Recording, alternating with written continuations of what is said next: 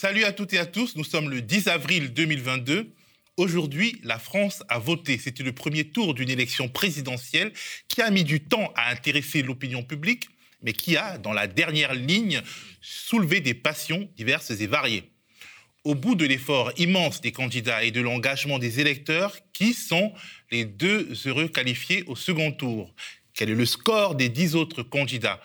On aura des estimations assez vite et bien entendu, on les commentera. Vous regardez une édition spéciale de Face aux Indés, l'émission co-construite par plusieurs médias indépendants, c'est-à-dire le média que je représente ici, Regard, cher au cœur de mon co-animateur Loïc Leclerc. Merci, bonsoir. Street Press, Radio Parleur et Bondi Blog.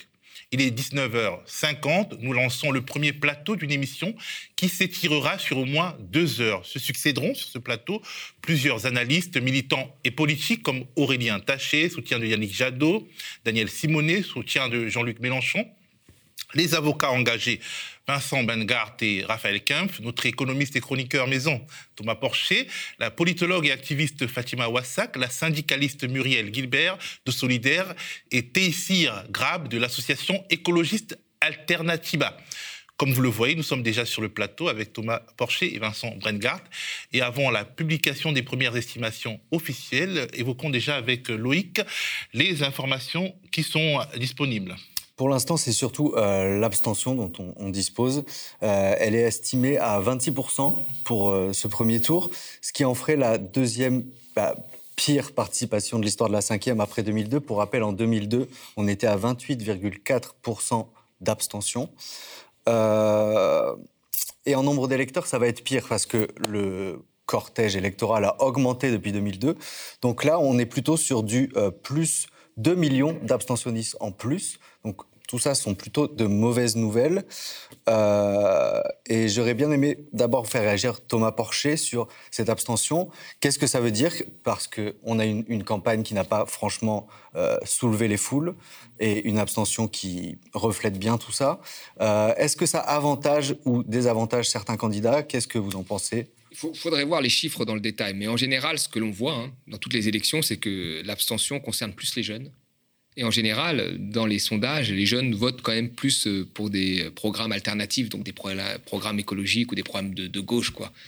Donc, euh, les choses étant ce qu'elles sont, euh, s'il y a eu un fort abstentionniste et qu'il a touché les jeunes, donc il a impacté plus, normalement, les programmes, on va dire, alternatifs, c'est-à-dire plutôt, plutôt de gauche. Quoi. Donc Jean-Luc Mélenchon, notamment.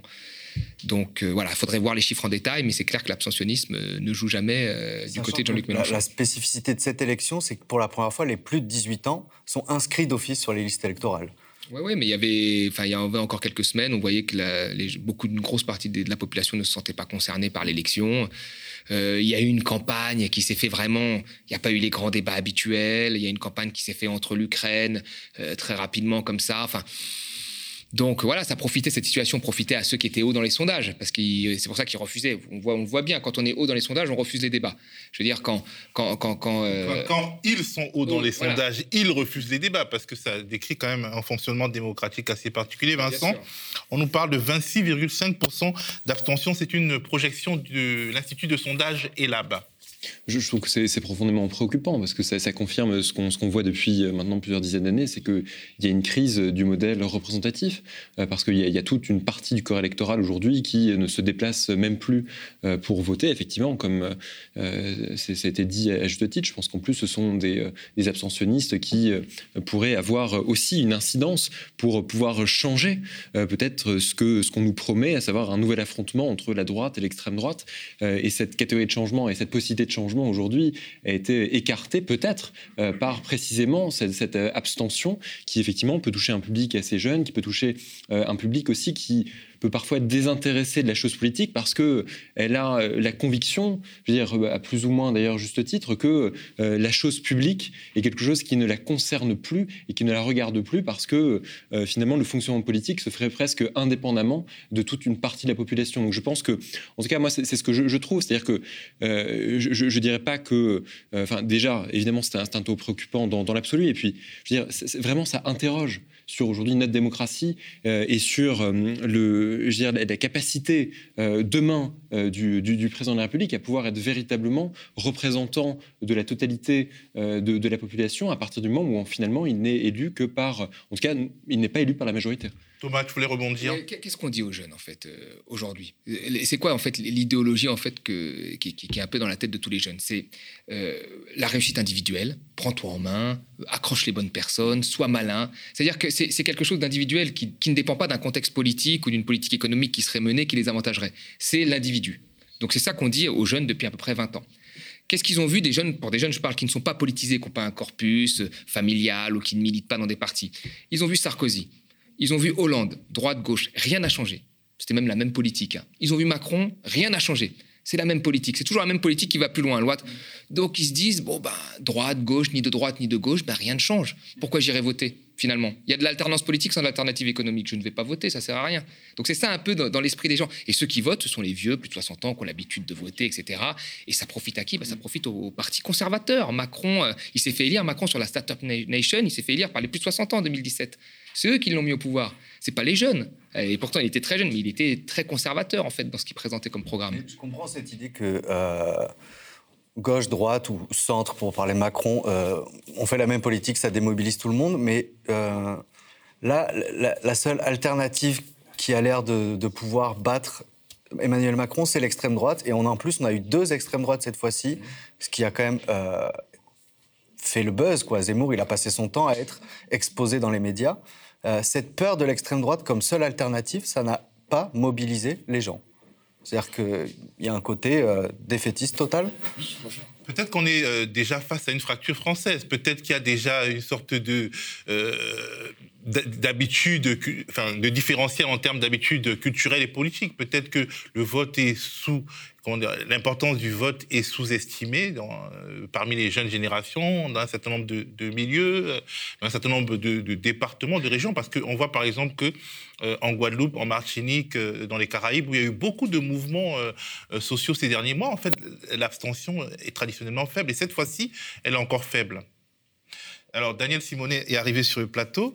Ben, on va donner le temps à, Thomas peut-être de, nous répondre là-dessus. Tu ne penses pas qu'il y a quelque chose qui relève de, bah, du décalage en fait entre deux France finalement, une France qui vote, euh, une France plutôt aisée et âgée, et une France qui vote moins.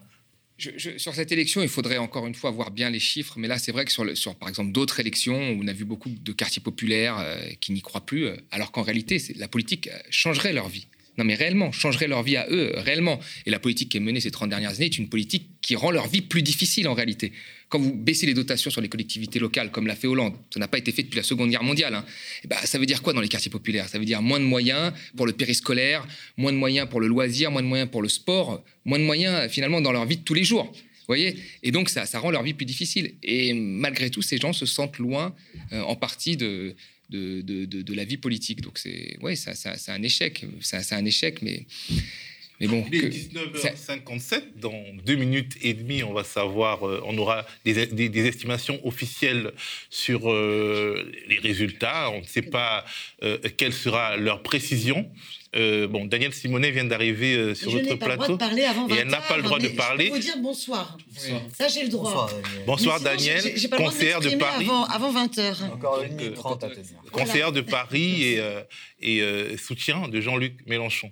par, rapport à ce qui était dit tout à l'heure sur, sur, sur l'extrême droite et aujourd'hui l'espoir, si je puis dire, que l'extrême droite pourrait incarner pour une partie électorale, je pense que pas non plus. Il va falloir voir aussi le détail des, des, résultats, le détail de l'intégrité des votes qui va montrer malgré tout que vous avez toute une partie de la population aussi euh, qui pense et qui croit en l'alternative. Vous n'avez pas non plus un corps électoral euh, qui euh, va, je veux dire, se, manifester de façon très majoritaire pour un candidat en particulier. Donc il y aura quand même un éclatement qui montre qu'il y a au moins une, conviction de la part de certains qu'il y a une alternative possible, mais qui se trouve autre part qu'à droite ou, qu'à l'extrême droite. Mais c'est vrai que ça, va être malheureusement ce, même combat qu'on va devoir mener je veux dire, dans, les années à venir, c'est précisément de faire en sorte que bah, l'électorat qui parvient à se mobiliser pour l'extrême droite, il faut qu'il parvienne aussi à se remobiliser pour euh, les partis de gauche, pour permettre peut-être euh, de leur euh, accorder cette chance de passer ce, premier tour. Pour l'instant, euh, il est 19h59, les résultats ne sont pas tombés. On, a euh, les estimations, parce que ce ne sont pas des résultats, les estimations, mais qui, seront, qui sont traditionnellement très proches des résultats, vont, tomber et on pourra faire sortir de son silence Daniel Simonet. Mais globalement, on peut considérer que aujourd'hui, on, on aura un paysage politique quand même finalement éclaté en trois blocs le bloc d'extrême droite, le bloc de droite et de droite centre et le bloc euh, de gauche. Et en fait, euh, abracadabra, au moment des législatives, le système électoral euh, va, va splitter ça d'une manière où finalement ceux qui n'auront pas gagné la présidentielle seront sous-représentés dans les institutions. Et peut-être c'est de ça que notre démocratie pâtit, de, de ce système, de cette cinquième république. Thomas bah, Déjà, on verra, hein, parce que là, je pense que tout le monde s'est rendu compte que euh, avoir une, assemblée majoritairement macroniste, on a vu les députés parfois, euh, bon, on va pas être euh, méchant, mais bon, on ne savait pas trop ce qu'ils faisaient là. Euh, ils ont voté un petit peu comme des Playmobil, hein, euh, ça on l'a vu. Donc je suis pas sûr que ces gens-là, s'ils se représentent, on verra, on verra. après, on verra comment ça se passera. Mais c'est vrai que traditionnellement, en général, celui qui gagne euh, a une majorité à l'Assemblée. Mais je suis pas sûr que cette fois-ci, ce sera aussi facile que la dernière fois avec, avec Macron. Puis après, sur les trois blocs, bon, ben là, oui, effectivement, on a eu trois personnes. Enfin, Macron, à part Macron n'a pas fait campagne. Il a joué des événements extérieurs pour faire sa campagne ce qui est mm, limite, très limite. Après, Marine Le Pen a fait une campagne quand même. Elle dès le début, quand Zemmour est arrivé, elle a dit je suis sur le pouvoir d'achat. Et Jean-Luc Mélenchon a fait une très bonne campagne. Et les, enfin, je veux dire, on n'a pas les résultats, mais c'est eux qui se sont des, enfin, mm. dans la campagne par rapport aux autres, c'est eux qui se sont démarqués. Euh, les résultats, euh, les premières estimations donc officielles sont tombées. Emmanuel Macron euh, arriverait en tête avec 28,1% et et Marine Le Pen euh, viendrait avec 23,3% en deuxième position selon les estimations Ipsos Sopra Steria. Donc ça, c'est les premières estimations euh, euh, qui, qui tombent et en fait, finalement, le trou de souris se sera refermé au cas où elle se confirmerait sur Jean-Luc Mélenchon. Et, combien on a les chiffres de Jean-Luc On n'a pas encore les chiffres, en tout cas, moi, je ne les ai pas. Il aurait 20,1%. Après, on aurait Zemmour à 7,2%. Pécresse à 5, Jadot à 4, 4. Je ne sais pas si vous intéresse la suite. Jean Lassalle à 3,3, Roussel à 2,7. À Lassalle au-dessus de Roussel et, d'Hidalgo. Dupont-Aignan à 2,3, Hidalgo à 2,1, Artaud 0,8 et Poutou 0,7. Bon, tout ça va s'affiner au cours de la soirée, mais en gros... Euh, on a deux finalistes quand même. On a deux finalistes euh, euh, quasiment sûrs, vu les, vu les écarts. Emmanuel Macron avec 28,1% et, Marine Le Pen avec 23,3%. Le troisième, euh, Jean-Luc Mélenchon avec 20,1%. Les trois font mieux que la dernière fois. Et les trois amélioreront leur score, peut-être euh, grâce au mécanisme du vote utile. Daniel alors c'est euh, encore euh, très tôt hein, comme, euh, comme résultat pour, pour être voilà ça va s'affiner. Donc ça veut dire que les choses peuvent aussi changer hein. donc il faut je pense prendre beaucoup de précautions dans tout ce qu'on raconte ce soir. En tous les cas je prends ces premières estimations avec beaucoup de gravité parce que c'était extrêmement inquiétant pour le pays, parce que on sait pertinemment que la politique que mène Emmanuel Macron est une politique de casse sociale qui a fait souffrir énormément d'hommes et de femmes et qui va en faire souffrir encore plus vu ce qu'il a annoncé. Hein. Veux dire, on, voit ce qu'il a annoncé, une aggravation de l'austérité contre les collectivités, la casse des retraites, enfin ça va y aller tout azimut. Et on sait que cette politique de Macron, qui par ailleurs a piétiné nos libertés fondamentales, est un terreau qui favorise aussi la montée des extrêmes droites. Et donc c'est très inquiétant euh, de voir euh, cette évolution possible. Ce que je vois moi par ailleurs, c'est que euh, la campagne de Jean-Luc Mélenchon, qui a été une magnifique campagne, à 20,1%, quand vous regardez les résultats d'autres forces qui se sont maintenues, mmh. on était donc en capacité de faire le barrage à l'extrême droite dès le premier tour. Aucune force de gauche ne dépasse les 5%. On aurait donc été en capacité de le faire si nous ne l'avons pas fait. Si les choses mm. ne s'inversent pas. Donc il y a, euh, en tout cas, moi j'ai vraiment envie de, saluer tous les électrices et les électeurs euh, qui ont euh, souhaité se saisir du bulletin de vote de Jean-Luc Mélenchon, de l'Union populaire, de l'avenir en commun, pour justement non seulement faire ce barrage à l'extrême droite, mais en même temps ouvrir une page d'espoir pour les Françaises et les Français, et parce qu'ils ont été très nombreux pour qu'on atteigne ce score-là, avoir finalement transgressé les consignes de leur propre parti, de leur propre candidat. Parce que si on, si on additionne pour l'instant les estimations de Yannick Jadot et de Fabien Roussel, on est autour de 7%, c'est ça. Donc, euh, Même si on a récupéré, même si Jean-Luc Mélenchon a récupéré la moitié ou. Euh, bah, il serait proche. Non, mais en fait, moi, ce qui m'étonne dans, moi, ce qui m'étonne dans, tous ces partis de gauche, c'est effectivement, ils voulaient tous faire l'alliance quand il n'y avait pas de campagne. Là, il y a eu une campagne, il y a eu des scores, il y avait un candidat qui se démarquait. Et ça aurait été un autre candidat, euh, je veux dire, peut-être que là, il y avait un candidat qui se démarquait très nettement. Et ces gens-là n'ont pas arrêté de nous parler d'alliance au nom de l'urgence sociale, l'urgence écologique. Et à la fin, c'était surtout l'urgence de leur propre carrière, quoi, de leur poste, de, des, débats autour des législatives qui sont quand même. Qui restent, non, mais qui restent plus importants que l'urgence écologique et l'urgence sociale. Et ça, moi, je ne suis pas en politique. Euh, je suis comme ça un commentateur. Mais euh, qu'on me fasse plus ce coup-là, quoi. Tu vois, c'est l'urgence sociale qui est importante. C'est pour ça qu'on veut faire l'union. Euh, voilà, là, euh, il y a encore une perte colossale euh, euh, du camp de gauche à quelques voix près, alors que ça aurait pu, être une autre finale. Bon. Alors, il faut quand même noter que l'extrême droite est au-dessus d'Emmanuel Macron, le bloc d'extrême droite, donc Marine Le Pen plus Éric Zemmour, ça fait 28%. non, plus de 28%. Ça fait 30%. De, 31% Marine Le Pen plus Éric Zemmour. Les estimations par bloc politique de manière générale, la gauche serait à 30,5%. Macron, donc, euh, disons, euh, le néolibéralisme euh, central, on, va dire, à 28,6%. Pécresse à 4,6%. Donc on peut dire que le bloc néolibéral est à 33,2% et droite extrême et droite souverainiste à 33,1%. Donc euh, finalement, c'est trois blocs quasi on a trois blocs quasi égaux. Le bloc euh, euh, néolibéral, hein, représenté par Emmanuel Macron et Valérie Pécresse. Après, il y a des nuances de, de, de coups de menton xénophobes et le bloc extrême droite et droite souverainiste 33,1%, le bloc de gauche à 30,5%. Qu'est-ce que ça nous dit de notre pays, Vincent Brengard Je trouve ça sidérant, ces résultats. Euh, c'est sidérant parce que déjà, de voir Emmanuel Macron aussi haut, finalement, parce qu'après, évidemment, on se réserve qu'on confirme et qu'on affine, euh, mais 28, 28% lorsqu'on s'est déclaré aussi tardivement dans la campagne, lorsqu'on a refusé le débat avec le, restant euh, des, des, candidats.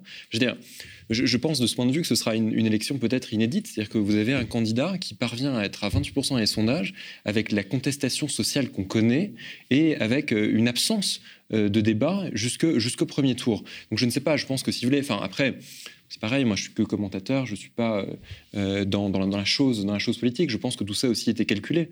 Euh, c'est un, une prise de risque tout à fait contrôlée parce que ça fait déjà plusieurs années que on nous promet cette opposition avec, avec l'extrême droite. Peut-être que c'est lié finalement aussi à, une conscience qui pouvait être affirmée à travers un certain nombre de sondages dont était en possession ce, ce, pouvoir, ce pouvoir politique. Mais ce qui est sidérant, absence de débat, donc, mais malgré tout, euh, score, assez fort. Et puis évidemment, score euh, extrêmement fort euh, du, Front National qui balaye aujourd'hui la possibilité que la gauche soit au second tour. Et surtout si on cumule avec le restant des scores. Et, ça pose vraiment une question. C'est-à-dire que, évidemment, qu'il ne s'agit pas de dire. De, de, si je puis dire, de, nier le droit démocratique. Je veux dire, les personnes se sont exprimées, c'est représentatif de quelque chose. Maintenant, à titre personnel, je ne pense pas que ce soit non plus représentatif d'une tendance politique générale au sein euh, de, la, population française qui tendrait euh, vers une extrême droitisation euh, de son esprit. Je pense que ça trouve aussi son origine dans ce qu'on disait tout à l'heure, avec une abstention extrêmement forte et qui, à nouveau, a profité à une partie de, de, la classe, de la classe politique. Et c'est la partie qui est aussi la plus à droite. Euh, et je pense que ce qui a profité aussi euh, à, cette, à cet être fait, euh, c'est le discours médiatique ambiant. Et, je pense que là aussi, dire, dans, le, dans le travail d'introspection que nous allons devoir avoir collectivement, c'est de se dire que on a tout fait depuis ces derniers mois. Et je vous dis, je le dis de façon presque transpartisane ou de façon apolitique. On a tout fait depuis ces derniers mois pour que ce soit la problématique migratoire, la problématique euh, de la sécurité qui l'emporte. Donc forcément que, euh. forcément que si, vous nourrissez euh, de, façon quotidienne une partie de la population avec euh, des chaînes de télévision qui vous disent que la problématique prioritaire, c'est la problématique sécuritaire et la problématique migratoire. Alors on comprend pourquoi est-ce qu'il y a ces scores. Moi je pense que si on avait permis véritablement un débat de fond, notamment sur l'urgence écologique, qu'on avait permis un débat de fond sur les droits sociaux, qu'on avait permis aussi un débat de fond sur ce qui était dit tout à l'heure, moi je veux dire, ces cinq ans 50 quinquennats. C'est exactement. C'est pour ça qu'il n'a pas voulu le débat. Il a tout fait pour ne pas organiser de, vraies confrontations, projet contre projet, et bilan contre contre. Voilà, d'analyse de son bilan. Parce que justement, lui, cette euh, euh, focalisation sur les questions euh, identitaires sécuritaires l'arrangeait bien. et il n'a eu de cesse de les alimenter. Et puis on est vraiment euh, excusez-moi de vous avoir coupé la parole, mais on, voit toute la logique en fait de monopolisation euh, de, 90% des médias dans, les mains de 9 milliardaires. Euh, l'oligarchie avait intérêt à ce que ce soit Macron contre extrême droite, parce que dans tous les cas, leurs intérêts étaient bien défendus. Et donc, dans tous les cas, euh, il ne pouvait qu'y gagner. Et donc, tout a été organisé de la sorte. Maintenant, j'ai envie de dire aussi euh, qu'il y a un certain nombre de leaders qui doivent se regarder un petit peu dans la glace. Parce qu'ils ont fait... Euh, pour certains, quand même, ces derniers mois, une, diabolisation et des critiques extrêmement fortes contre Jean-Luc Mélenchon, comme si, pour eux, la survie de leur de, ce qui leur restait comme étroitesse électorale de petits partis était plus importante que de faire barrage à l'extrême droite et de se dire, ben, là, sur la question sociale, quand on a la misère qui explose, il faut une politique de rupture, de redistribution des richesses. Quand le GIEC nous rappelle mhm. qu'on n'a pas, on peut pas attendre cinq ans, qu'on doit dans les trois ans à venir euh, agir profondément, il faut une bifurcation écologique. Ils n'ont pas pris leur responsabilité. Pour eux, il était plus important que Mélenchon ne soit pas au deuxième tour, mhm. euh, plutôt que la situation change pour celles et ceux qu'ils sont censés vouloir aspirer à représenter. Donc c'est extrêmement grave. Qui, moi, me paraît totalement euh, ubuesque avec cette élection, c'est que euh, on considérait Emmanuel Macron comme le président le plus haï de la Ve mm. République. Euh, il s'est tapé l'affaire Benalla, les Gilets jaunes, le Covid, la guerre en Ukraine. Euh, vraiment un quinquennat pourri où, en plus, lui en rajoutait avec une politique antisociale, sécuritaire et, et, islamophobe. et pourtant, là, il progresse de 4 points il fait, il fait un score. Comment on peut expliquer ça? Est-ce qu'Emmanuel Macron ne progresse pas sur les décombres de, des républicains de la droite traditionnelle? Parce qu'on voit qu'il y a un véritable aspirateur euh, des électeurs de François Fillon de 2017 vers Emmanuel Macron, puisque euh, euh, Valérie Pécresse ne fait que 8%. Je parle sur tout. Donc, parce que finalement, quand on calcule le score de Macron plus le score de Fillon et le score de Macron plus le score de Pécresse, ce bloc néolibéral est un peu dans le doute quand même, Thomas. Macron, de façon, sa, sa, stratégie, ça a été ça, toujours détendre sur le centre. Je pense qu'il a même récupéré encore ce qui restait un petit peu du PS, qui ne voulait pas bouger. Mm. Il a tout le temps fait ça. Il a fait une politique très à droite. Les, seules réformes dont il a parlé, c'était des réformes très à droite, parce que euh, le départ à l'âge de la retraite à 65 ans et euh, faire travailler ceux qui sont au RSA, s'attaquer aux aides sociales, après cette attaque à l'assurance chômage, là, ça plaît vraiment à la droite.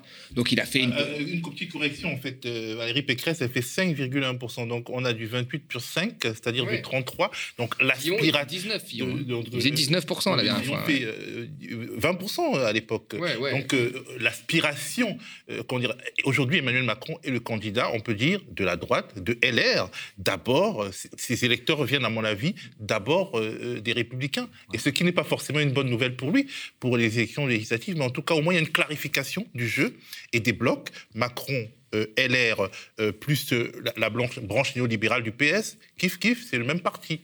Cette clarification avait eu lieu, je crois, sauf ceux qui, pour ceux qui sont aveugles, mais on la voyait, cette clarification déjà. Enfin, je veux dire, moi, il y, a des gens toujours qui m'expliquent que Macron, en 2017, il était de gauche. Macron, en 2017, c'était 60 milliards de, de baisse de la dépense publique, 120 000 postes de fonctionnaires en moins, 15 milliards sur les hôpitaux, l'assurance maladie. Enfin, il y avait, je voyais pas où c'était de gauche. Donc, euh, on savait déjà qu'il était de droite. Hein. C'était, du Sarkozy empire. Euh, donc là, je pense que euh, les, en fait, je pense que les électeurs de droite, ils savent où est leur intérêt. ils font pas des jeux, ils ont vu que Pécresse ça perdait, les intérêts étaient plus du côté de Macron. Ils savent où, est leur intérêt. Contrairement à une partie peut-être des électeurs de gauche qui sont dans la division, dans la perfection que doit être un candidat de gauche. Mais je pense qu'il va falloir euh, comment dire, analyser beaucoup plus les, résultats et comment, comment évolue l'abstention. parce que Hidalgo a déjà, d'ores et déjà appelé euh, à voter euh, pour le second tour Emmanuel Macron face à Marine Le Pen. Daniel. Ben, D'abord, il faudra donc analyser vraiment l'évolution des, résultats sur, sur les différentes circonscriptions, parce que nous, on a quand même vu une mobilisation historique de la jeunesse des quartiers populaires, pour qui ça a été vraiment un espoir euh, ce programme euh, L'avenir en commun, cette démarche de l'Union populaire. Donc on a vu quand même des pans entiers qui ne votaient plus, qui sont retournés aux urnes. Donc c'est extrêmement important d'analyser euh, ce qui a pu être fait.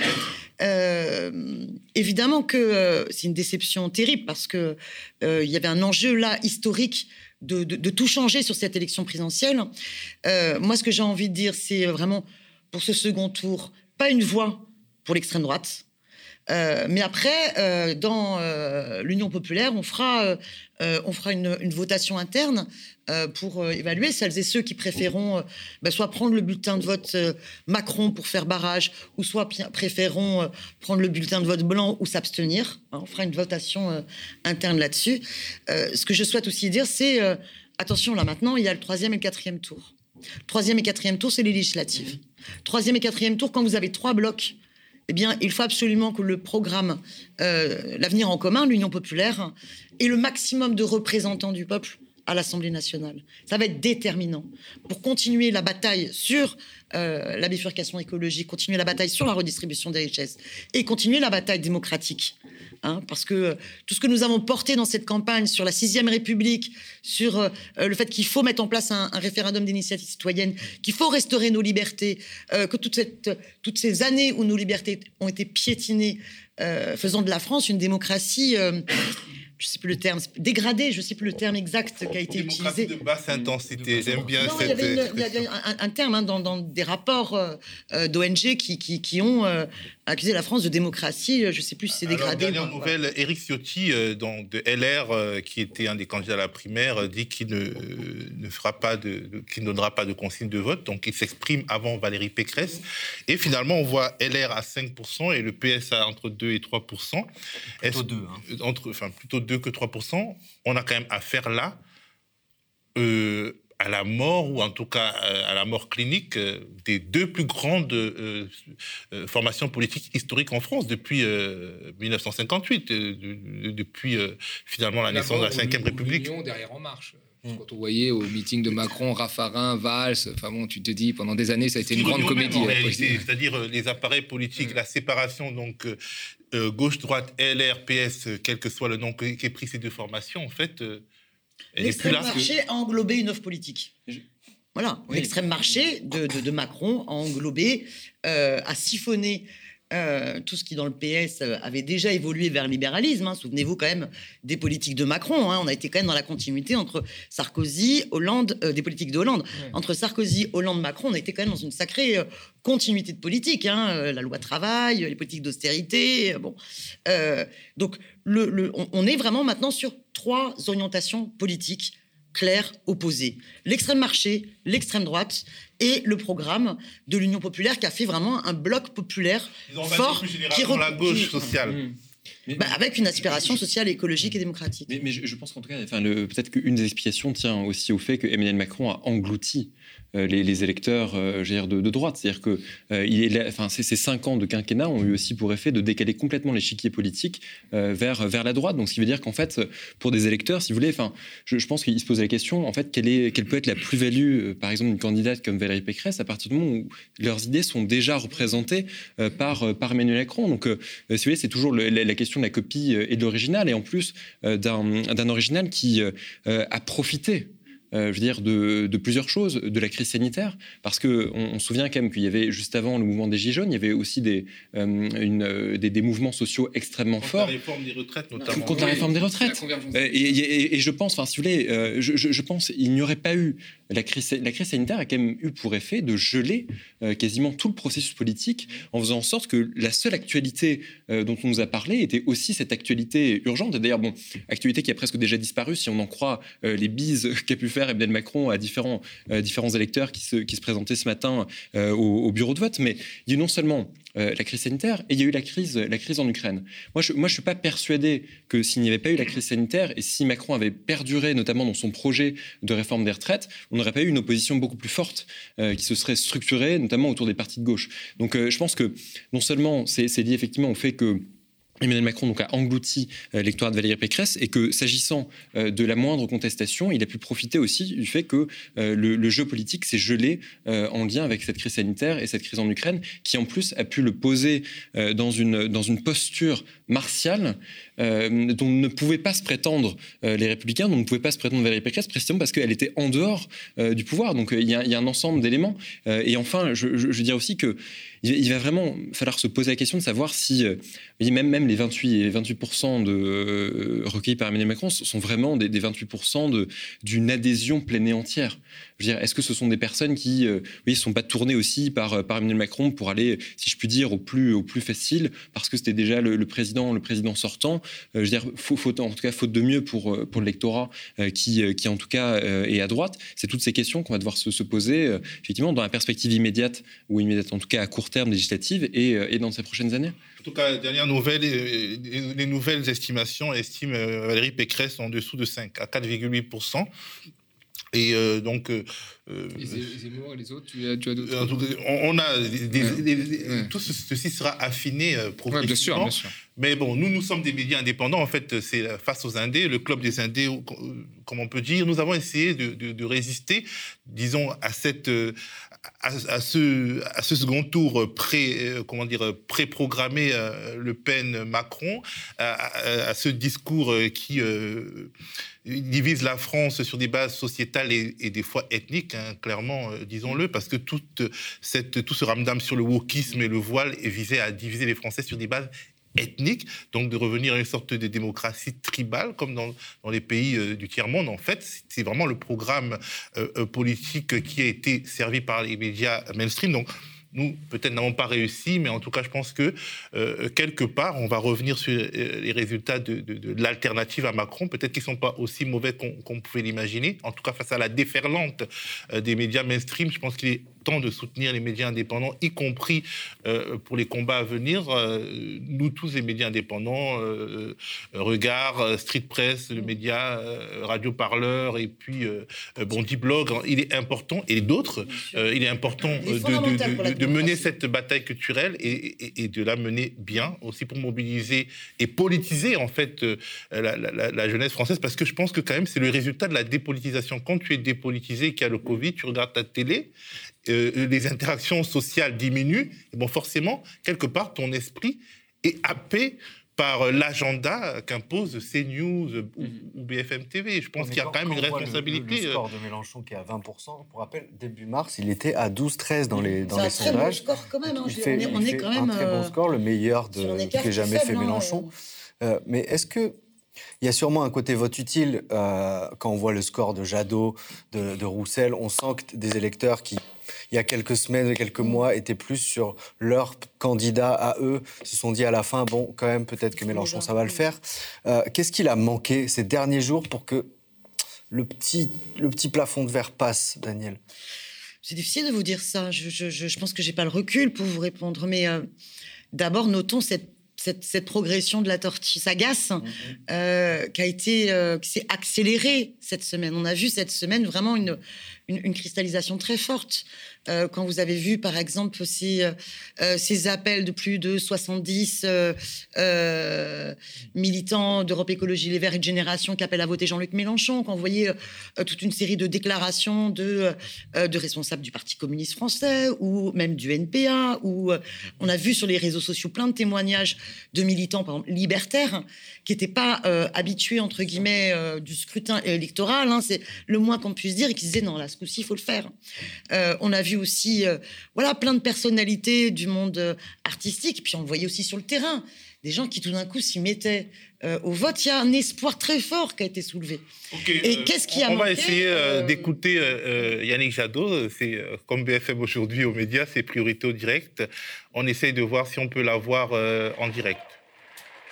Je veux aussi dire aux militantes et aux militants qui se sont engagés dans cette campagne ma fierté Ma fierté, car j'en suis intimement convaincu. nous avons porté avec force et détermination un projet qui fait face et répond aux grands enjeux du climat, du vivant, de la paix, de la justice sociale et de la démocratie. Nous l'avons fait sans jamais céder au cynisme, à la détestation, aux invectives, aux complaisances. Et vous le savez, c'est peu dire pourtant que ces enjeux vitaux, vitaux pour notre pays, vitaux pour nous et nos enfants, ont été largement ignorés dans cette campagne confisquée. Nous en tirerons toutes les leçons. L'écologie sera donc absente du second tour. Elle ne peut pas l'être du quinquennat. C'est pourquoi il faudra bien et vite, très vite, lors des élections législatives, regarder et enfin voir la situation en face et agir. Il faudra bien voir l'urgence vitale de la bataille pour le climat et la biodiversité. Il faudra bien voir les menaces contre la démocratie, ici et en Europe. Il faudra bien sortir d'une société morcelée, bloquée, empêchée, méprisée, qui tourne le dos à la jeunesse. Il faudra entendre la voix et répondre enfin à celles et ceux qui réclament plus d'égalité et de justice sociale. Je sais que la mission historique des écologistes est de faire entrer la France dans ses combats de vie et de dignité. Les élections législatives en seront l'occasion. L'écologie a besoin dès ce soir de votre soutien financier pour poursuivre ces indispensables combats. Je vous invite à vous rendre sur le site soutenirlécologie.fr pour faire un don. Nous ne lâcherons rien. Je ne lâcherai pas. L'État du pays l'impose.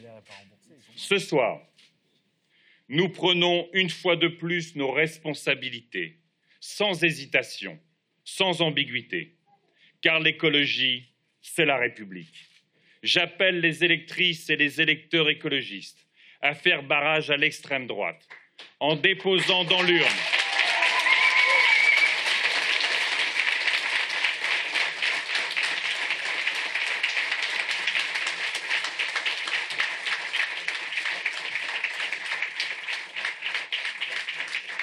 Je les appelle, je les appelle à faire barrage à l'extrême droite en déposant dans l'urne un bulletin Emmanuel Macron le 24 avril prochain.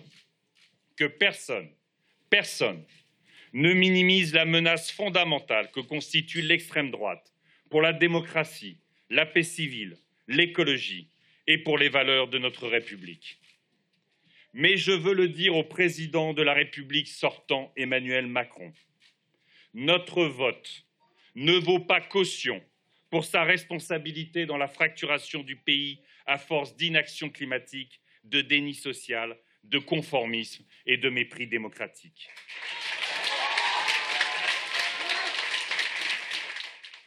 Retour sur le plateau euh, de Face aux Indés. Alors, euh, quelques infos avant de commenter euh, la déclaration de Yannick Jadot.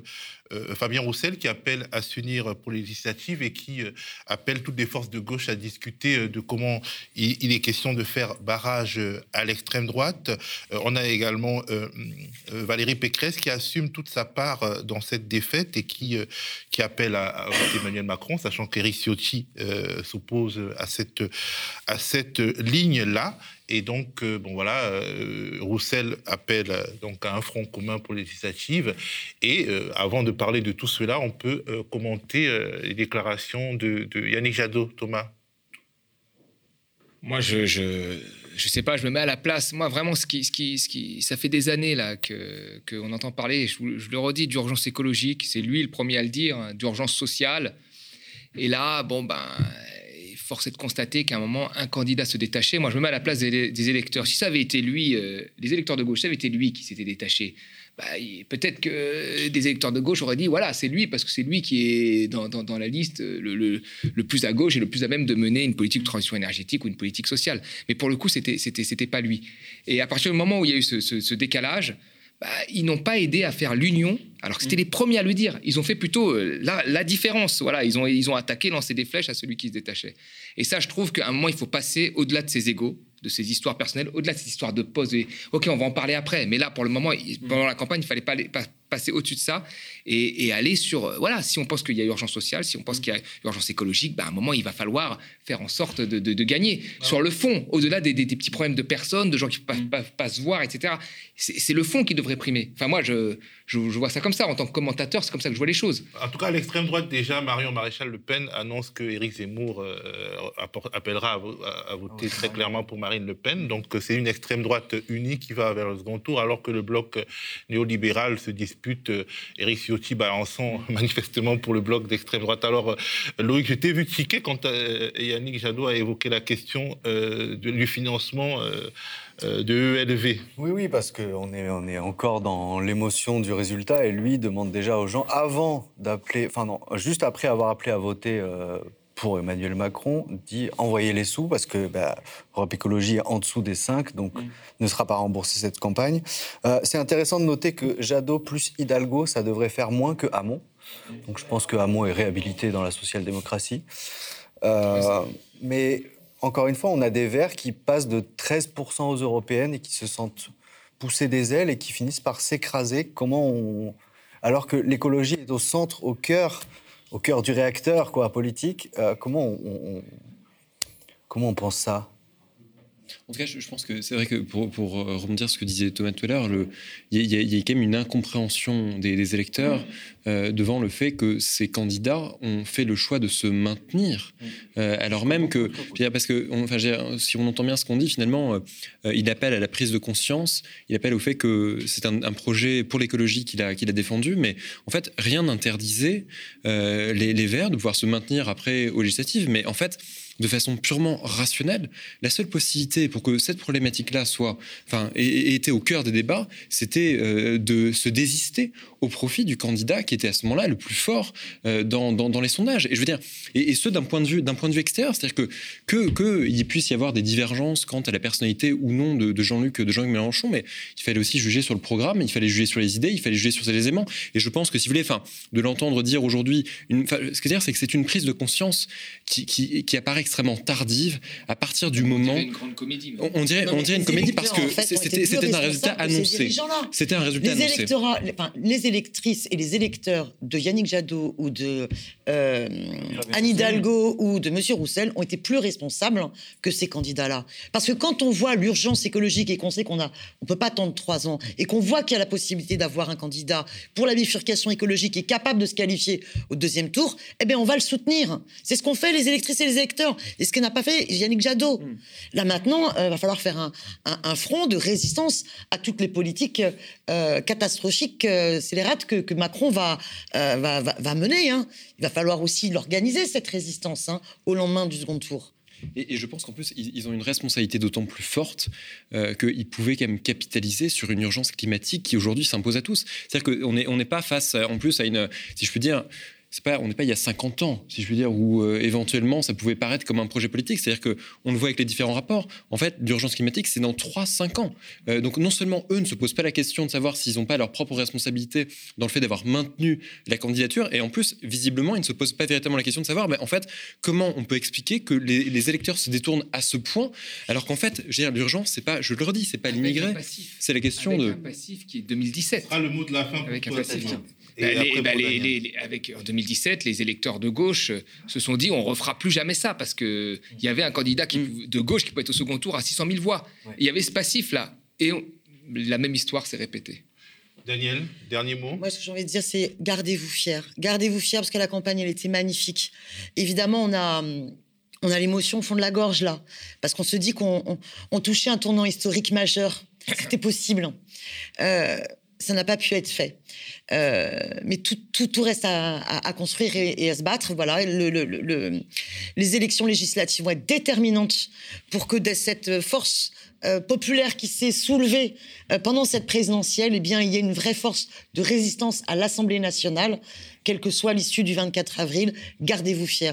Par contre, pas une voix pour l'extrême droite, bien évidemment.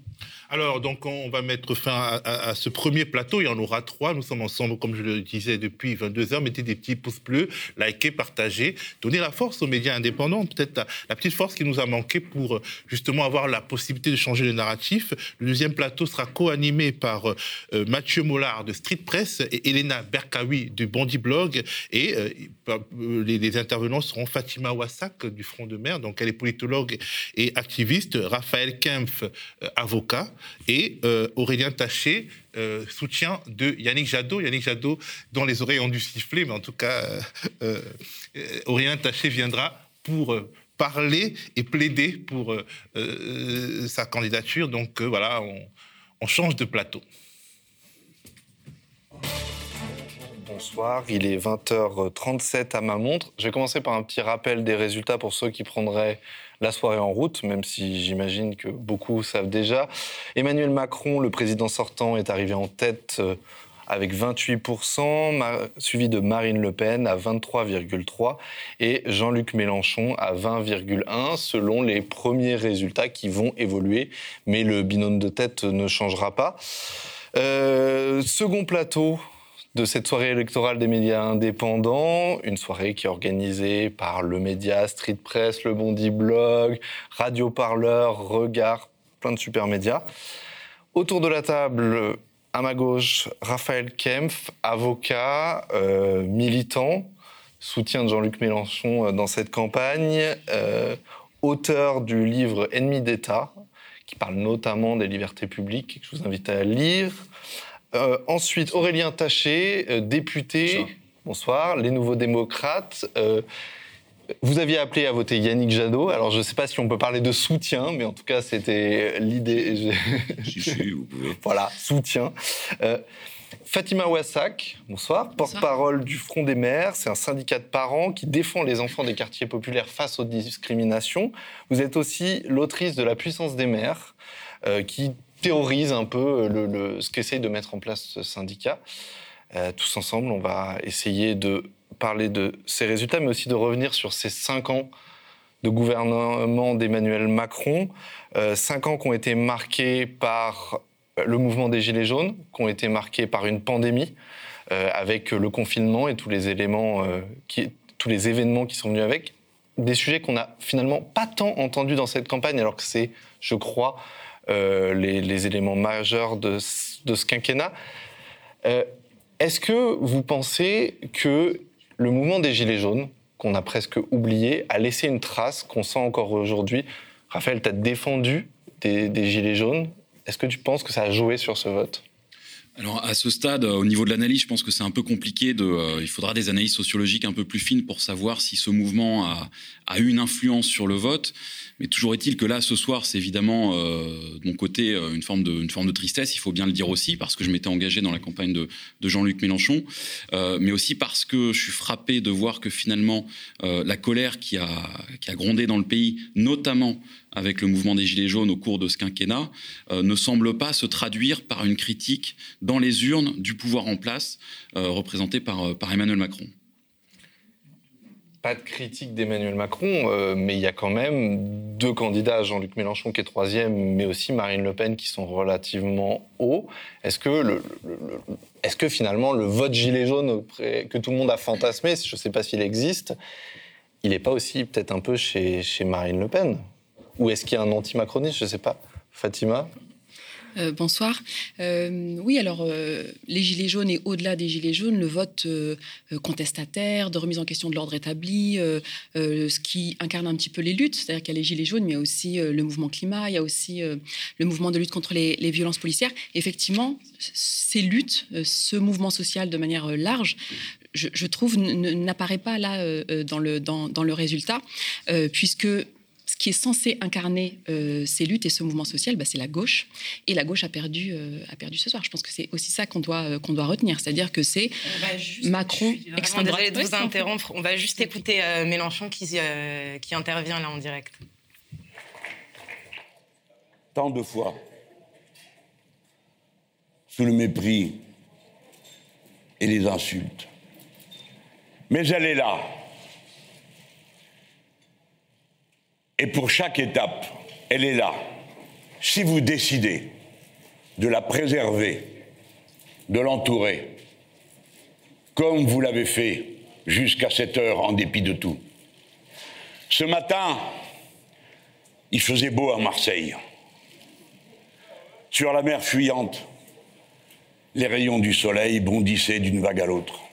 Ce matin, tandis que je me préparais à entrer dans cet événement dont je ne savais rien, me sont arrivés bientôt les échos de l'Oyapoc, frontière française sur le Brésil, et puis ceux du Maroni, et puis ceux de la Martinique, et puis ceux de la Guadeloupe, et puis ceux de la Réunion.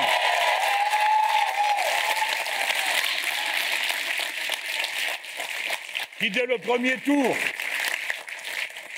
dès le premier tour, m'élisaient pour leur président.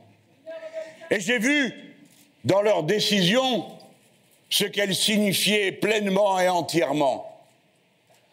L'état dans lequel se trouve la patrie et son peuple sur tous les points du territoire, un état d'exaspération et le sentiment d'être entré dans un état d'urgence écologique, sociale et maintenant, encore une fois, nous le voyons ce soir, un état d'urgence politique.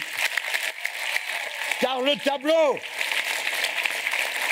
le tableau que vous avez sous les yeux, tel qu'il a été voulu, non de notre fait, ni même du fait du peuple français, mais des institutions de la Ve République et de cet étrange système de tirage au sort qui aboutit à vous demander de choisir entre deux mots dont vous sentez à la fois qu'ils sont terribles pour vous-même et qu'ils ne sont pas de même nature.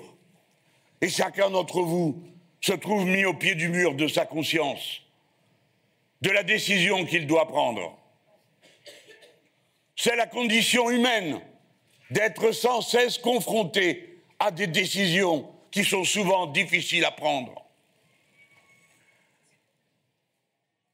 Eh bien, la dernière fois, que s'est-il passé Je vous ai dit ce que je vous redirai. Non. Je connais votre colère, mes compatriotes. Vous tous dont j'ai parlé il y a quelques instants, je connais votre colère. Ne vous abandonnez pas à ce qu'elle vienne à vous faire commettre des erreurs qui seraient définitivement irréparables. Tant que la vie continue, le combat continue. Et c'est mon devoir de vous dire, comme étant le plus ancien d'entre vous, que la seule tâche qu'on a à se donner, c'est celle qui accomplit le mythe de Sisyphe. La pierre retombe en bas du ravin, alors on la remonte. Vous n'êtes ni faible, ni sans moyens. Vous êtes en état de mener cette bataille, et la suivante, et la suivante, autant qu'il y en aura. Regardez-moi. Je n'ai jamais lâché prise. Je n'ai jamais cédé. Je n'ai jamais baissé le regard. Et c'est de cette façon-là que nous avons construit cette force. Alors maintenant, c'est à vous de faire. Dans la bataille qui arrive, nous avons constitué le pôle populaire. Parce qu'il était là, toutes sortes de gens ont pu prendre appui dessus pour faire un vote et nous amener jusqu'à ce point. Voilà, donc on a entendu Mélenchon qui, on le rappelle, a fait 20,1% euh, des voix. Je vous voyais euh, hocher la tête, Aurélien Taché, quand il critiquait la Ve République. C'est un constat que vous partagez ce soir? Je trouve qu'il a été très juste et, digne, Jean-Luc Mélenchon, ce soir, parce que peut-être beaucoup vont euh, essayer de faire des raccourcis un peu faciles en se disant oui, mais si un tel s'était retiré ou quoi. Le sujet n'est pas là. Le sujet est on est dans la Ve République si, on est dans la Ve République, si on n'a pas de candidat à la présidentielle, on ne peut rien exprimer. On ne peut pas présenter de projet, on ne peut pas présenter de programme politique. Il a dit, Jean-Luc Mélenchon, que le pôle populaire avait été constitué. Moi, ce qui m'intéresse maintenant, c'est que le pôle de l'écologie populaire se constitue. il y a 20% chez Mélenchon, il y a 5% chez Jadot, on serait passé devant chez Le Pen. Oui, vous pouvez me dire Jadot était un peu moins dans les sondages, mais alors c'est ça la démocratie? C'est ça qu'on veut? Non. Bah, je, pense, je, pense qu'on je, pense qu'on doit travailler à ça. Je pense que là, on est dans un deuxième tour euh, Le Pen Macron. Euh, moi, je vais voter pour Emmanuel Macron, je le dis, parce que je ne peux pas accepter que l'extrême droite prenne le pouvoir dans ce pays.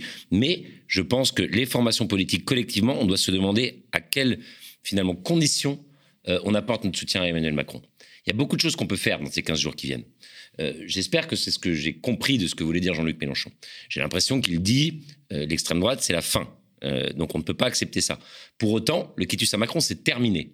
Terminé. Il reste 15 jours pour manifester, pour que toutes les organisations de gauche, les vraies organisations de gauche, et je considère que, voilà, au moins celles qui ont fait 20% et 5% ce soir à la présidentielle en sont, doivent pouvoir s'organiser pour dire la retraite à 65 ans, non.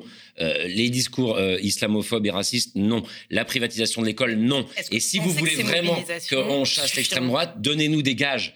Euh, expliquez-nous concrètement qu'est-ce que vous allez faire de différent de ces cinq dernières années et de, et de Marine Le Pen. Moi, je pense qu'il le faut. Je pense que Marine Le Pen au pouvoir, c'est une catastrophe pour nous toutes et tous. je pense en revanche qu'il faut pouvoir réfléchir à comment on s'organise dans les 15 jours qui viennent pour que puisqu'il n'y a plus que eux deux. Il l'a dit. Les institutions de la Ve République, c'est comme ça. Il n'y a pas de troisième. Il peut faire 20% et il n'y a pas de troisième. Donc maintenant, comment on s'organise collectivement, politiquement, pour essayer de, un petit peu, euh, ne pas se faire complètement écraser par ces institutions et leur logique? Oui, après on peut se demander si les mobilisations, ça suffit. On l'avait vu avec les Gilets jaunes, euh, ça n'a pas forcément abouti à, à grand-chose. On est d'accord, mais sauf que là, on est dans une échéance extrêmement politique.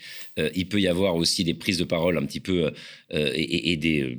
De, on va lui demander des comptes, Macron. Mhm. qui va vouloir aller voter Macron en blanc-seing le week-end prochain? Après, ne pas aller voter pour lui, c'est accepter Le Pen. Qui peut accepter ça aussi? Moi pas. Sur quelle base on reconstruit ce nouveau projet politique? Parce qu'il il y a eu le mouvement des Gilets jaunes où l'une des mesures qui a été mise en avant, c'était le RIC, qui était le référendum d'initiative citoyenne, le référendum d'initiative citoyenne, donc une demande de plus de démocratie. Mais au-delà du mouvement Gilets jaunes, euh, quand on, se balade, quand on discute avec des gens dans les quartiers populaires, euh, dans des petits villages, etc., on sent que les gens ils se disent bah, les élections, pas les élections. Ils y croient quand même assez peu. Et le taux d'abstention ce soir le montre aussi. Comment on reconstruit quelque chose ensemble, en commun, sur un pôle de gauche, un pôle populaire, on l'appelle comme on veut. Euh, sur quelle base? Est-ce que c'est les législatives? On, s'accorde entre partis Est-ce qu'il faut lancer un grand mouvement social comme a essayé d'être les Gilets jaunes? Est-ce que c'est autre chose?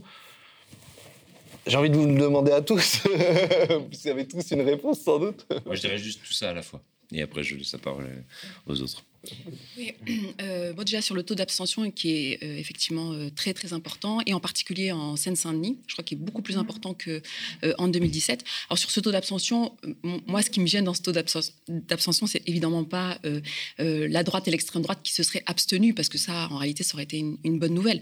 Moi mon problème c'est le fait que les classes populaires et, précisément les quartiers populaires se soient se soient abstenus. Ça dit à quel point il y a une déconnexion, je pense, de la gauche par rapport à, cette, à ces classes populaires qui vivent dans ces quartiers-là, euh, sur euh, la suite et, et, et, les perspectives. Euh, quand vous disiez bah, l'écologie populaire, c'est ELV plus la France insoumise, ça c'est horrible de dire ça encore aujourd'hui. Je pense que justement, ce qui a été sanctionné aujourd'hui, c'est précisément ça, c'est de considérer que l'écologie en France, bah, c'est ELV, et le populaire en France, ce serait, ce serait. Non, puisque la gauche ELV plus FI, euh, pas, ne sont pas euh, au second tour et que, il faut le dire, la gauche a perdu. Enfin, ça, c'est quand même important de le dire. La gauche a perdu. Attends, juste je finis. la gauche a perdu alors même que depuis 2017, la gauche nous dit, militants climat, militantes féministes, militants des quartiers populaires, nous dit à quel point il faudrait que on les laisse, on laisse la gauche s'occuper de tout et que nous n'avons à nous occuper de rien d'autre que de voter. Voilà. Et ça, ça ne marche pas. Alors justement, moi, je pense qu'au contraire, écologie populaire, si on doit parler de l'écologie populaire, mais c'est à nous de jouer euh, euh, Mélenchon, euh, Jean-Luc Mélenchon disait à l'instant, voilà, moi j'ai jamais baissé la tête, j'ai jamais baissé le regard, etc. En fait, il doit nous inviter nous à ne jamais baisser la tête, à jamais baisser le regard, parce qu'en fait, c'est nous qui sommes ciblés par Macron et par par Le Pen. Ce sont nos enfants à nous qu'on va venir chercher. Zemmour a parlé pendant toute la campagne de déportation des musulmans. On sait à quel point Marine Le Pen incarne ça aussi. Je veux dire, il faut se bouger. C'est à nous de nous bouger, nous, société civile, la gauche, à travers son tissu associatif, à travers les organisations climat, encore une fois, les organisations des quartiers populaires, les organisations féministes. Ben, bien sûr, c'est ça, c'est ça qui, n'a pas fonctionné. C'est ça qui n'a pas fonctionné. Mais alors, on n'a pas attendu ni aujourd'hui ni dans 15 jours. Il faut continuer tout ce travail de fond qu'on fait. Il faut retourner dans le local, il faut convaincre les gens, il faut discuter, il faut débattre. Il faut dire à quel point, voilà, nous sommes, nous, ciblés, nous sommes, nous, touchés. Il ne faut pas se résigner, il ne faut pas mettre tous ses œufs, justement, dans la classe euh, politique de gauche parce qu'elle a failli. Elle a failli. Elle nous a désarmés ces dernières années. Elle nous a désarmés. Je veux dire, moi, je peux témoigner de, ce qu'a fait la gauche pendant cinq ans, c'est-à-dire on désarme le mouvement social. Et moi, je suis dans le mouvement social. On le désarme. On, l'empêche en fait d'exister politiquement. Et dans le même temps, on, attend à chaque échéance euh, euh, électorale pour dire mais euh, chantage affectif, si vous votez pas pour nous, vous allez tous mourir. Vous allez tous mourir. Je veux dire ça, ça fait 40 ans qu'on vit avec ça. Ça fait 40 ans qu'on agite le chiffon rouge Le Pen. Voilà, là, Le Pen, elle est là et elle est prête, prête à gagner. Donc voilà, il faut, faut plus faire confiance, je pense, à cette case politique. Il faut, euh, il faut jouer euh, nous-mêmes quoi le jeu.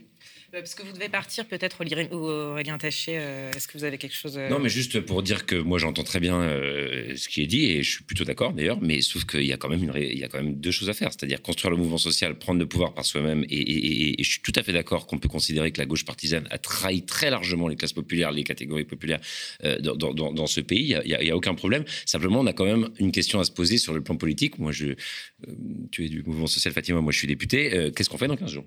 Il faut quand même à un moment aussi répondre à cette question. pas une voix euh, à Marine Le Pen. Donc c'est pour moi c'est pas l'un contre l'autre, c'est les deux ensemble. Il faut quand même euh, se débarrasser de l'extrême droite euh, dans les urnes, mais ne, effectivement pas continuer comme on a fait jusqu'ici parce que sinon elle finira par y arriver à un moment ou à un autre. Voilà, je suis rejoint là-dessus.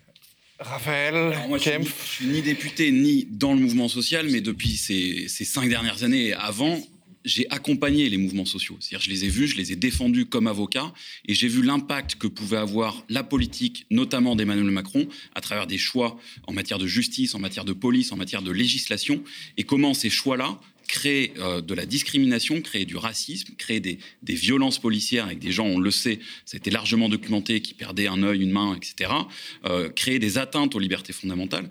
Et Jean-Luc Mélenchon, et d'ailleurs c'est une des raisons pour lesquelles j'ai fait le choix de rejoindre le Parlement de l'Union populaire, a essayé de travailler avec les mouvements sociaux et de faire venir des mouvements sociaux. Alors ensuite, on peut dire c'est c'est pas parfait, ça aurait pu être fait autrement, etc. Il a peut-être pas été suffisamment au cours de ces cinq années suffisamment proche d'un grand nombre de, de mouvements sociaux, mais en même temps, il y a cette écoute là. Et il a tenté de faire quelque chose par rapport à ça. J'ai entendu un discours, et moi, c'est un peu ce qui m'a décidé à franchir le pas, alors que comme avocat, on n'est pas forcément à se dire il faut aller faire de la politique, etc. Mais j'ai entendu un discours qui est extrêmement important sur la question des libertés fondamentales. Et moi, c'est une des choses qui, qui m'apparaît les plus capitales aujourd'hui. C'est-à-dire que il y a chez Emmanuel Macron un autoritarisme qui, euh, qui approfondit ce qui était déjà un autoritarisme sous Sarkozy, dans une moindre mesure, mais ça existait quand même chez, euh, chez, chez, François Hollande. Là, euh, Jean-Luc Mélenchon. Ces cinq dernières années, voilà. il y a eu aussi énormément de lois. exactement. la loi exactement. sécurité globale, enfin d'énormément de lois. D'ailleurs, c'est assez intéressant, pardon, je me permets de t'interrompre, juste sur la loi sécurité globale. C'est loi sécurité globale et séparatisme. Et c'est assez intéressant de voir comment s'articule l'autoritarisme, parce que la loi sécurité globale, c'est une loi qui dit notamment on n'avait pas le droit de filmer les policiers, etc. Et c'est pour ça qu'une partie des gens sont descendus dans la rue. Et c'est dans la même loi qu'il y avait euh, un certain nombre de mesures contre le séparatisme. Et donc, il y a vraiment un autoritarisme qui se met en place et un autoritarisme qui désigne quand même, d'une certaine manière, ses adversaires. Et euh, si je puis dire, un autoritarisme qui se présente au nom de la défense de la République. C'est-à-dire que ce terme de république, de républicain, nous est confisqué. C'est-à-dire que... Le vrai terme de la loi, c'est la, loi pour le renforcement des, principes, républicains qui n'ont plus finalement dans, dans, le discours politique de manière générale, la, République peut être utilisée par certains acteurs politiques comme une manière de justifier des, discriminations dans certaines situations, notamment dans les quartiers populaires. Et je pense que euh, peut-être qu'on pourrait être d'accord avec, euh, Fatima sur ce point-là. Mais euh, je, je pense que c'est important d'analyser dans le détail les lois qui ont pu être faites ces cinq dernières années en ce qu'elles finalement viennent déconstruire la base de ce qui avait été construit dans la République en termes de défense des, libertés fondamentales ou de la liberté d'expression. Exactement. Par contre, je vais devoir vous interrompre on va, un instant. On va retrouver Thomas Yayani de Radio Parleur qui est au QG d'Emmanuel Macron à Port de Versailles. Thomas, quelle est l'ambiance là-bas? Eh bien, euh, l'enthousiasme qui avait lieu euh, au début a laissé place à la joie, à l'euphorie, à l'annonce des résultats. Il y a eu des cris de victoire, des huées, qui ont ensuite laissé place à des chants, et 1, et 2, et 50 plus. La victoire de Emmanuel Macron semble vraiment assurée si on écoute la salle. Le public est présent, survolté, pendant que les chaînes d'information euh, diffusent sur les écrans. Et les cadres du parti sont ici, viennent chauffer la salle. Emmanuel Macron a lui récolté du coup 28% des suffrages, quand Marine Le Pen est restée stable en comparaison de ses sondages à 23%. Et ces informations ont semblé rebooster les militants. Ils célèbrent une, véritable victoire euh, ce soir. Euh, pour les militants, c'est une nouvelle campagne qui s'ouvre. Les familles que j'ai pu interroger ici m'ont dit qu'elles auraient préféré avoir euh, Jean-Luc Mélenchon au second tour à la place du Rassemblement national. c'est une peur qui est vraiment créée pour beaucoup de militants présents ici. Ils sont maintenant à l'écoute des candidats malheureux et cherchent les barrages républicains dans les discours. Ils huent euh, Marine Le Pen et les candidats qui refusent de se prononcer, de se prononcer pardon, sur le barrage républicain. Il y a ici peu de jeunes qui sont tout de même présents, les costumes côtoient les foulards, mais entre quelques jeunes avec Macron, c'est surtout des familles qui brandissent des drapeaux avec Macron et elles me parlent toujours de cette peur que leur inspire l'extrême droite et du désir de faire barrage. L'équipe de campagne refuse, elle, de crier victoire mais on entend euh, donc les militants ne sont pas complètement confiants euh, comme euh, corps, où on y est presque. Donc, les militants ne sont pas complètement confiants pour, pour le second tour. Comment? Les militants ne sont pas complètement confiants pour le second tour. Les militants sont refuse de se prononcer. C'est-à-dire qu'il euh, il, il, euh, il, ressort un peu d'ici une forme de confiance, mais euh, ils disent faire preuve d'humilité pour la suite du, du, de, de, la campagne. D'accord, très bien. Merci beaucoup Thomas. Bon reportage. Nous revoici. 50 plus, ça fait plaisir. On doit, commenter la joie des, des soutiens d'Emmanuel Macron. Réunis à la porte de Versailles. C'est ça. Eh bien oui, tout à fait. Euh, Qu'est-ce qui peut nous arriver dans les cinq ans qui viennent? C'est quoi cinq ans de macronisme de plus? Est-ce que ou de le pénisme ou de le pénisme, ou de Oui, parce que je pense que si euh, euh, les soutiens de Macron euh, là à l'instant s'attristent du fait que ce ne soit pas Mélenchon au deuxième tour et, et, Marine Le Pen, c'est parce qu'ils ont peur de perdre face à Marine Le Pen et c'est un vrai risque en fait. C'est-à-dire qu'on pourrait avoir effectivement Macron 2, donc qui sera encore pire que Macron 1, mais on peut aussi avoir avoir avoir Marine Le Pen. Euh, et c'est pour ça que je pense que vraiment, là, on n'en est plus, j'espère qu'on n'en sera plus euh, euh, aujourd'hui et demain après-demain à euh, refaire le programme de la, France Insoumise ou de ELV, de voir en quoi, voilà, France Insoumise plus ELV, etc., ça pourrait donner quelque chose. Ça, c'était hier et avant-hier. Je veux dire, ça a perdu. Je pense qu'aujourd'hui, il faut euh, prendre la mesure de la, de la menace fasciste qu'on a là, en fait. Il faut, et comment on s'organise. Enfin, il faut passer la deuxième, là. C'est comment on s'organise. Tout ce qu'on nous a empêché de faire, moi, je le dis, je le répète, tout ce que la gauche, parce que notre problème en France, nous, dans les quartiers populaires, en tout cas, c'est la gauche. Je veux dire, la droite, l'extrême droite, ce sont des ennemis politiques. Les, les personnes qui nous empêchent de nous organiser, organisés politiquement, et de fait, voilà, nous ne sommes pas organisés politiquement. Je veux dire, demain, euh, Marine Le Pen gagne, euh, euh, elle, installe un État fasciste de discrimination totale. Voilà, dans quelle mesure on peut se défendre? Dans quelle mesure on peut protéger nos enfants? Voilà, la gauche a participé, je le dis, la gauche est complice de, de, de, de cet état de fait qui est que les quartiers populaires ne sont pas organisés politiquement. Aujourd'hui, j'espère qu'effectivement, il va y avoir un, voilà, un déclic sur le fait, même si ça fait longtemps quand même qu'on sait que ça va être ce deuxième tour-là, mais sur voilà comment, à partir de maintenant, on, ne, on ne compte plus uniquement sur, euh, sur cette gauche-là. Euh, alors, il se trouve que les taux d'abstention sont très forts dans les quartiers populaires, donc euh, il y a beaucoup de gens, ça fait longtemps qu'ils ne font plus confiance et qui, et qui, et qui n'y comptent pas. Mais, mais, mais, mais ne, pas voter, c'est-à-dire ce taux d'abstention, il faut absolument qu'il s'accompagne de, voilà d'une prise de conscience qu'il faut qu'on s'organise politiquement, qu'on soit solidaire, euh, et notamment au niveau local, qu'on ait des lieux comme, comme la droite et l'extrême droite. Je veux dire, l'extrême droite est très organisée. Voilà, ils ont des lieux, des bars, des, médias, etc., etc. Nous, on n'a rien. Je dire, il faut vraiment s'y mettre et, ne pas se contenter encore une fois du fait que euh, les patriarches de gauche gardent tête haute, euh, se fassent applaudir, etc. Il faut que nous, on puisse s'organiser, et encore une fois, qu'on puisse concrètement protéger nos enfants, puisqu'ils sont ciblés par, euh, par l'État à venir. le fait que les quartiers populaires ne soient pas allés voter plus qu'il y a cinq ans, alors que Marine Le Pen et le risque qu'elle arrive au second tour est plus important, ça dit quoi? Ça veut dire qu'ils n'ont pas plus confiance dans les autres? Ça veut dire qu'ils détestent tellement les autres que ça veut dire qu'ils ont plus peur de Marine Le Pen? Qu'est-ce que ça veut? Mais Franchement, alors moi je fais partie de cette génération mais je pense qu'on est, en fait, on fait tous partie de cette génération parce que c'est sur tellement de décennies qui a grandi avec le chiffon rouge Le Pen. C'est-à-dire que ça fait 40 ans qu'on nous dit attention, attention. À chaque veille d'élection, il y a euh, euh, Le Pen, donc père, maintenant Le Pen euh, fille, qui va, qui va venir et qui va venir manger vos enfants. Je veux dire, il y a une lassitude, parce qu'encore une fois, c'est pour ça que c'est important de parler de démocratie, pas simplement à la veille des élections, mais bah, parce qu'en fait, il faut organiser les choses. Qu'est-ce qu'on fait d'une échéance à l'autre pour que les gens puissent lutter concrètement contre la menace fasciste. Qu'est-ce qu'on fait pour qu'on puisse, qu'on puisse lutter concrètement contre l'extrême droite ou contre le macronisme? Qu'est-ce qu'on a fait concrètement? Et ça ne marche plus. Je veux dire, on n'est pas des pantins, on n'est pas des enfants, en fait. On n'a pas besoin de, de, gens comme ça qui, euh, qui, qui, font à notre place, qui, s'occupent de, nos problèmes à notre place. Encore une fois, voilà, s'il faut protéger nos enfants, il faut qu'on le fasse nous-mêmes, puisque ce sont, encore une fois, nos enfants qui sont visés.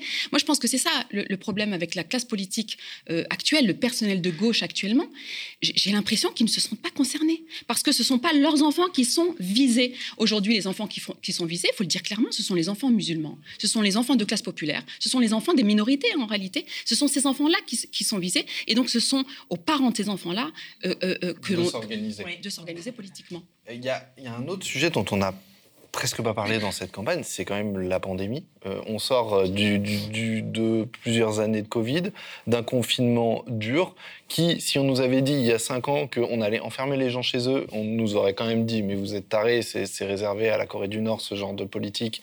Et de fait, alors pour des bonnes, des mauvaises raisons, on peut en débattre, mais c'est arrivé.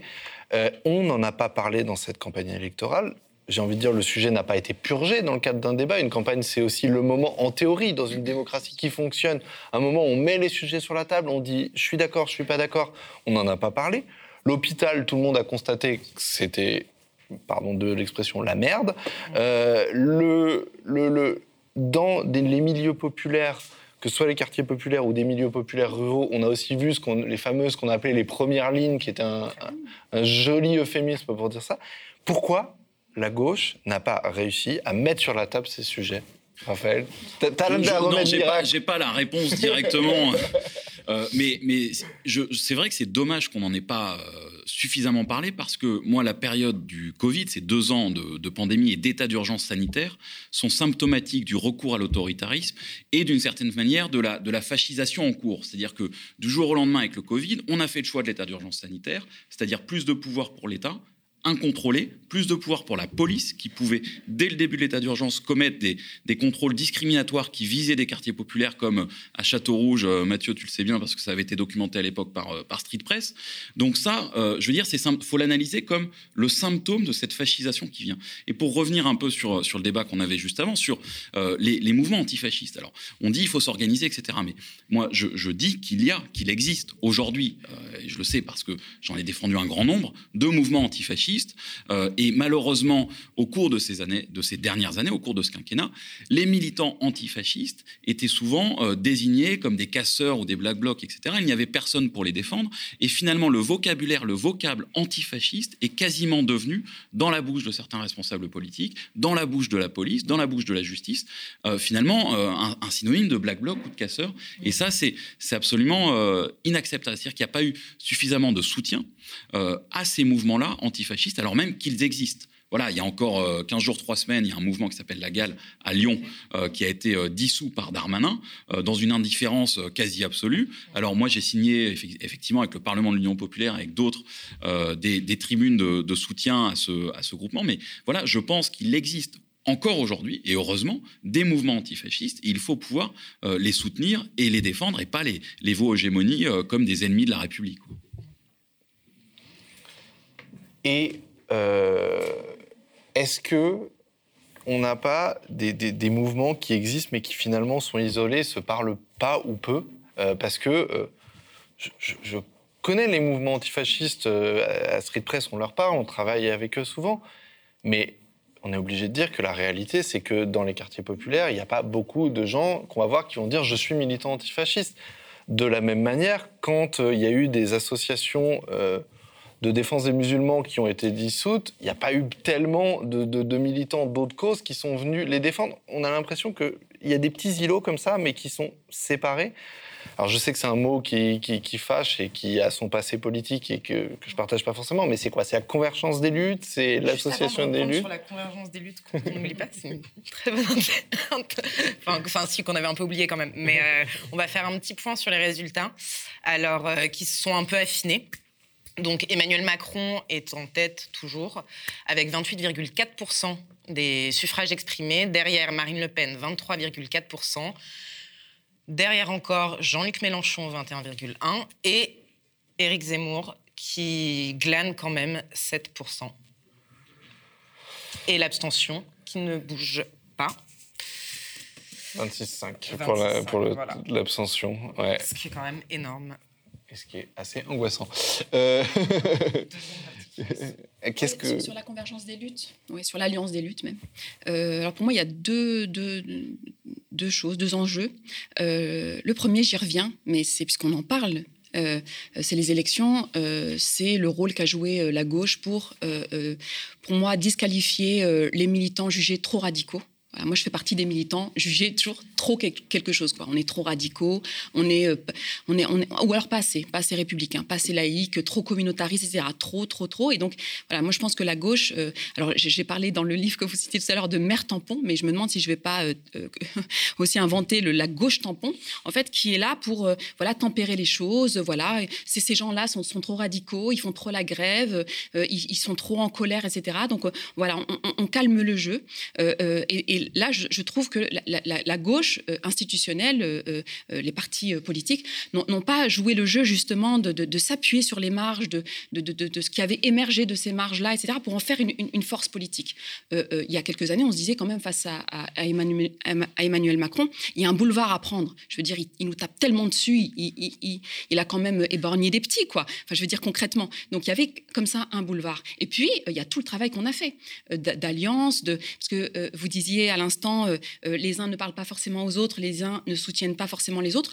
Non, moi je peux vous donner euh, plein d'exemples où en fait on s'est soutenus les uns les autres, où on a fait un travail justement d'alliance, de solidarité, alors que c'était pas forcément évident. je veux dire, moi je me suis retrouvée dans les campagnes. Alors justement, il y a deux choses. Il y a invisibilisé notamment par la gauche qui n'a pas, qui n'a pas donné à voir ce travail d'alliance qui n'a pas donné à voir ce travail d'alliance. Voilà. Et typiquement sur les quartiers populaires, mais sur les campagnes, comme sur les outre-mer, voilà, moi je, pense qu'il y a une entrée territoriale là qui est, qui est importante pour comprendre euh, ce qui se passe aujourd'hui. Il y a des territoires qui sont complètement mis de côté et où, en fait, euh, euh, on considère que les gens sont là pour voter pour, voilà, il faut voter les quartiers, les campagnes, les outre-mer. tout à l'heure, on entendait Jean-Luc Mélenchon se réjouir du vote des outre-mer, mais on ne les considère pas comme un, comme un, un, sujet politique. Donc, il y a ce, ce, travail de sape pour moi, qui a été fait par la gauche. Mais il y a, alors c'est la deuxième chose, aussi notre responsabilité, c'est vrai. C'est-à-dire qu'on n'a pas été assez loin, je pense, dans l'organisation politique. Aussi parce qu'on a pris tellement de coups. Enfin, moi, j'en connais un des militants, qui se soient antifascistes, féministes, euh, euh, des quartiers populaires, etc. En fait, on a passé, j'ai l'impression, tellement de temps à essuyer les coups de la droite et de l'extrême droite, et parfois, souvent, de la gauche, que ça ne laisse pas tant de temps que ça, tant de temps euh, de qualité, quoi, du temps militant pour aller voir les camarades euh, à droite et à gauche, quoi. Les camarades féministes, les camarades climat, les camarades dans les campagnes. En fait, mais je pense qu'il faut continuer là-dessus. C'est-à-dire qu'en fait, c'est encore une fois, c'est notre seule voie de salut. Moi, j'insiste là-dessus. Si je devais dire une chose, c'est vraiment il faut rompre avec cette gauche tampon en fait, qui nous, qui nous, qui nous affaiblit, qui nous désarme. Et au contraire, il faut aller chercher dans la société civile, parce que je suis persuadée qu'en France, il y a une majorité de gauche malgré tout. Donc on voit là euh, l'extrême droite et la droite qui se donnent à voir, mais il y a une majorité de gauche. Il faut aller la chercher, il faut aller la travailler, et notamment au niveau local. Merci beaucoup. On va retrouver euh, Adrien Giraud de Radio Parleur, toujours, qui est en direct euh, d'une soirée Europe Écologie Les Verts à Lyon. Bonsoir Adrien. Bonsoir. Écoutez, ici chez les Verts, on ne voulait surtout pas être dans le rouge. Hein. Et dans ce bar du 3e arrondissement de Lyon, dans lequel je me trouve, au moment des résultats, c'était un peu la sidération. Hein. Un militant me confiait qu'il espérait voir Yannick Jadot autour des 7-8%. Avec ces 4,5%, on est bien en dessous euh, des objectifs, hein, euh, des objectifs qui ne sont pas atteints. Donc le remboursement des frais de campagne pesait sur le second tour de la présidentielle et pourquoi pas sur euh, l'avenir de la gauche. tout au long de cette campagne, les sondages créditaient Yannick Jadot autour des 5-6% euh, lors de son investiture. On espérait même que le candidat des Verts obtienne un score euh, à deux chiffres, mais, on a, mais sa campagne n'a jamais vraiment décollé. Euh, chez les militants que j'ai rencontrés, on a l'impression que les thématiques écologiques ont eu du mal à s'imposer dans le débat public et médiatique.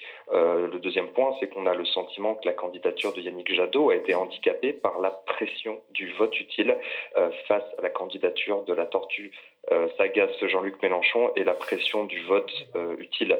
Euh, lors de l'annonce des résultats, un militant quelque peu dépité s'est exprimé, je cite, bon, bah, on va rentrer. Et c'est un peu le sentiment euh, qui, euh, qui apparaît ici, c'est que les, militants ont l'impression que la campagne de, de Jadot n'a jamais vraiment euh, décollé. le maire de Lyon, Grégory Doucet, s'est exprimé. Il a regretté que les Verts n'aient pas su convaincre tout au long de cette campagne et il a appelé à voter sans ambiguïté pour Emmanuel Macron et faire barrage au Rassemblement national. le fascisme, c'est la mort, a-t-il affirmé. Merci beaucoup, Adrien.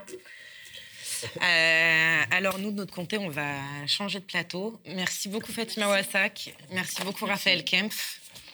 Eh ben, merci, à toi, Elena. Et partagez, likez euh, cette vidéo, cette euh, émission électorale conduite par des médias indépendants. Soutenez les médias indépendants, Street Press, le Bondi Blog, le média qui nous accueille. Regard. Et Radio Parleur, qui a des super envoyés spéciaux dans, partout en France. voilà. Euh, restez avec nous. Bonsoir à toutes, bonsoir à tous. Merci de nous rejoindre si vous nous rejoignez. On arrive maintenant à la troisième partie de notre soirée électorale et on va parler tout de suite euh, de cette élection, plus globalement de la suite de l'après-présidentielle même. Donc, pour rappel, euh. Pour rappel, euh, Emmanuel Macron est arrivé en tête avec 28,4%. Derrière, Marine Le Pen, 23,4%. Jean-Luc Mélenchon est arrivé, lui, euh, en troisième position avec 21,1%. Et derrière, Éric Zemmour avec 7%. L'abstention se maintient à 26,5%. Euh, voilà, on n'avait pas jamais connu un taux de participation aussi faible depuis 2002, euh, la première fois où l'extrême droite était euh, arrivée au pouvoir. Donc avec nous maintenant, au second tour. Au second tour. Oui. L'extrême droite n'a pas encore été au pouvoir. Espérons, qu'on n'anticipe pas trop. Mais euh, pour l'instant, euh, on n'en est pas là. Quel lapsus, mon Dieu, pardon. Donc, avec nous, Catherine Tricot, directrice des éditions euh, de Regard. Bonsoir, Catherine. Bonsoir. Vous allez bien? Très bien. Enfin, non. Vous nous quitterez un peu plus tôt et Mathieu Mollard, le rédacteur en chef de la rédaction de Street Press, nous rejoindra à ce moment-là. Avec nous, Muriel Gilbert. Bonsoir. Bonsoir. Vous êtes co-délégué général de l'Union euh, syndicale solidaire, décidément. C'est ça. Vous allez bien? Ouais. Moyennement. ouais. C'est pas la folie ce soir. Euh, Théi Grab, porte-parole du mouvement écologiste Alternatiba. Merci d'être avec nous. Merci à vous. Comment vous allez ce soir? C'est pas la joie. Ouais, voilà. Ces résultats, ça vous met pas forcément. Euh, vous y attendiez, j'imagine. Je pense qu'on on pouvait s'y attendre, mais euh, moi, je, tiens quand même à rappeler la responsabilité des médias dans les résultats de cette élection. Je veux dire, les médias, pas forcément indépendants comme, le vôtre, qui font un travail génial, mais la responsabilité des médias où ça fait des années, en fait, qu'on ne parle pas des vrais sujets, des sujets de fond qui concernent la vie de millions de gens, qui peuvent sauver la vie de millions de gens, et qu'on a déroulé un tapis rouge à des discours de haine. Euh, et je pense que là, va falloir vraiment se poser la question euh, du, sujet médiatique et euh, en, tant que contre en tant que pouvoir démocratique dans nos vies, euh, on, se laisse totalement faire par rapport à, ça, par rapport aux sujets qui sont traités. Et là, je pense que va peut-être falloir à un moment prendre position là-dessus. C'est un vrai sujet. D'ailleurs, c'est pour, pourquoi on, est, on a des médias indépendants qui, qui, se monte. D'ailleurs, Catherine, je veux dire, tu es là, tu représentes Regard, l'un de, ces, de ces médias.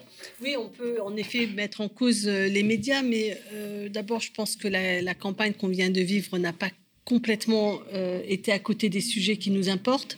Moi, j'ai l'impression que ça fait quand même très longtemps qu'on n'avait pas vu la question sociale euh, discutée comme elle a été présente dans la campagne.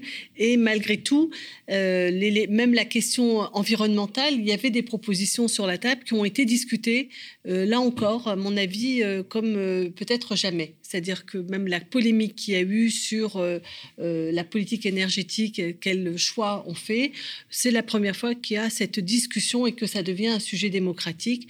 Donc, euh, je pense que euh, on ne peut pas avoir un, regard univoque euh, sur ce qui s'est passé, même si on peut regretter que le résultat de ce premier tour ne nous mette pas en situation d'avoir des réponses ni sociales ni écologiques en débat pour le second mmh. tour et au pouvoir dans 15 jours. Vous, Muriel, vous Je pense qu'en fait, il y a, on, a quand même fait une journée particulière sur euh, l'indépendance des médias et l'extrême droite. Je pense que c'était aussi, euh, enfin, je rejoins un peu quand même ce qui a été dit. Euh, il y a quand même une part de responsabilité de ces grands groupes financiers, de ces milliardaires qui sont derrière des médias et qui poussent quand même certains candidats, en tout cas leur discours. Et ça, je pense qu'il y, a une réelle responsabilité dans la montée de l'extrême droite. Et après, euh, je suis d'accord aussi avec vous en partie. Euh, je pense qu'on a vu euh, après le confinement et on sortait d'une mobilisation sociale retraite quand même juste avant le confinement, mmh. qui fait que quand même la question sociale, niveau de salaire, toutes ces questions-là ont été en tout cas dans un premier temps quand même présentes et bon peut-être pas assez. Et on a eu aussi la guerre en Ukraine qui a mmh. aussi modifié, je on pense, est dans un contexte vraiment particulier là. On est dans une présidentielle qui a tout connu, quoi. La crise Covid, euh, même on peut parler du réchauffement climatique, on va en parler d'ailleurs, et puis la montée de l'extrême droite, on va aussi en parler euh, dans, ce, dans, ce, dans, ce, plateau, à la fin de, ce plateau. Mais justement, là, il va y avoir le second tour. Euh, une petite question avant de vraiment rentrer dans le vif du sujet, à toutes les trois, comment vous le sentez, ce second tour? Emmanuel Macron, président sortant, le candidat d'En Marche face à Marine Le Pen, encore une fois, un remake de 2017 je pense que c'est pas du tout un remake de 2017 parce que là, on n'est pas dans. Enfin, en apparence, c'est les mêmes protagonistes, mm. mais les rapports de force ont totalement évolué. Emmanuel Macron, là, il fait un résultat assez étonnant parce qu'il est à 28,5, on ne s'attendait pas à ce qu'il soit aussi haut. Enfin, il est aussi haut parce qu'il a siphonné la droite. C'est-à-dire qu'en mm. fait, explicitement, euh, il y a plus grand monde qui va euh, aller voter Emmanuel mm. Macron avec enthousiasme. On sait qu'à gauche, il y a une partie de, des lecteurs qui vont le faire, mais une partie qui aura beaucoup de mal à le faire. Euh, à droite, c'est déjà la division puisque euh, Éric Ciotti a déjà dit qu'il voterait contre hmm. Macron, donc euh, c'est très clairement, euh, il votera hmm. Marine Le Pen. pas l'effet nouveauté. Quoi. Emmanuel Macron, c'était le petit nouveau, même si on l'avait connu comme ministre et secrétaire général adjoint à l'Élysée. C'est une ambiguïté, c'est-à-dire qu'Emmanuel Macron, il était apparu comme le candidat du renouveau, de l'émancipation, etc. C'est-à-dire qu'il apparaissait hmm. comme, d'une certaine manière, une social-démocratie ou un social-libéralisme contemporain, progressiste. Et là, c'est plus du tout le cas. Là, je pense que là, maintenant, la clarification a été faite. Enfin, quand on voit que Pécresse est en dessous de 5%, ça veut dire que les électeurs de droite, ils ont tranché et ils ont compris. Ils ont voté Emmanuel Macron. Donc euh, là, Emmanuel Macron, je pense qu'il est vraiment, vraiment campé à droite. Mais du coup, ça rend encore plus compliqué pour lui de capter l'ensemble de l'électorat.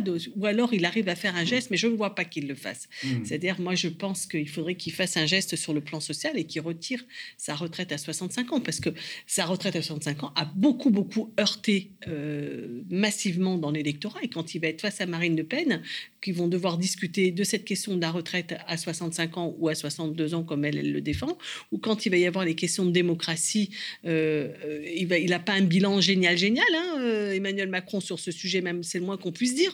C'est-à-dire quand même, entre les répressions policières, le, fait qu'il se soit... il y a eu des grandes marches contre la loi sécurité globale. absolument, la loi, il, a, il a écrasé les syndicats, il a écrasé l'Assemblée nationale, il a, fait, il a dit qu'il faisait un grand débat après les Gilets jaunes, il a fait un soliloque. Enfin bon, il a quand même un, il n'a pas un bilan. La, Convention citoyenne sur le climat, euh, euh, par-dessus bord. Non, non, mais sérieux, c'est, je pense que le second tour ne euh, sera pas du tout, du mm. tout le même que. C'est les mêmes en apparence, mais l'histoire est passée par là, quoi. Mm. Et Le Pen, elle va arriver avec des arguments. Sachant qu'en plus, la dernière fois, il y avait eu quand même un écart dans le résultat final du second tour. Euh, on se souvient euh, du euh, débat raté de, Marine Le Pen face à Emmanuel Macron. Là, on va peut-être pas revivre le même scénario. Tessir Grave, vous le voyez comment? Vous, vous le sentez de quelle manière? Moi, je, sens que ces cinq années du quinquennat d'Emmanuel Macron a cristallisé beaucoup de, luttes. En réalité, ça nous a permis de nous organiser beaucoup. En fait, justement, on, a, on a eu tellement de mobilisation absolument immense euh, en France, que ce soit euh, la marche du siècle en 2019 qui a rassemblé plus de 300 000 personnes, que ce soit les marches féministes qui ont aussi rassemblé des centaines de milliers de personnes, que ce soit les marches euh, contre les violences policières qui, pareil, ont, rassemblé énormément de personnes. ça a cristallisé vraiment toutes ces luttes-là. Ça a mobilisé les gens dans la rue, donc qui est une autre forme d'engagement politique aussi, donc des personnes qui en fait manifestaient pour la première fois aussi de leur vie à cause justement de, de, euh, la politique d'Emmanuel Macron. Et je pense que là, moi, mon sentiment aujourd'hui, c'est que on a été préparé à ce scénario-là. En fait, on va pas se mentir, on, est préparé à ce scénario-là. Et là, on est en train, et je pense qu'on va en parler plus tard, mais vraiment de créer une autre forme de mobilisation, d'avoir un front commun mmh. avec toutes les, toutes, euh, tous les mouvements sociaux. Euh, qui euh, va nous donner une dynamique assez, assez dingue, je pense, pour les cinq prochaines années. Mmh. On va en parler d'ailleurs de la marche pour le futur, futur qui s'est tenue hier. Il y a eu 60 000 participants dans toute la France, 35 000 à Paris. Euh, vous étiez euh, l'un des principaux euh, co-organisateurs de, cette marche. Mais d'abord, euh, on, va, voir comment, imaginer la suite, parce que c'est l'objet de, ce, de ce débat, de ce plateau. On va essayer de se projeter ensemble. Qu'est-ce qui nous attend sous la prochaine majorité? Alors, comment ne pas parler de la suite sans parler d'abord du climat? Yannick Jadot, il l'a dit tout à l'heure quand il a pris la parole dans son discours. L'écologie sera la grande absente du second tour.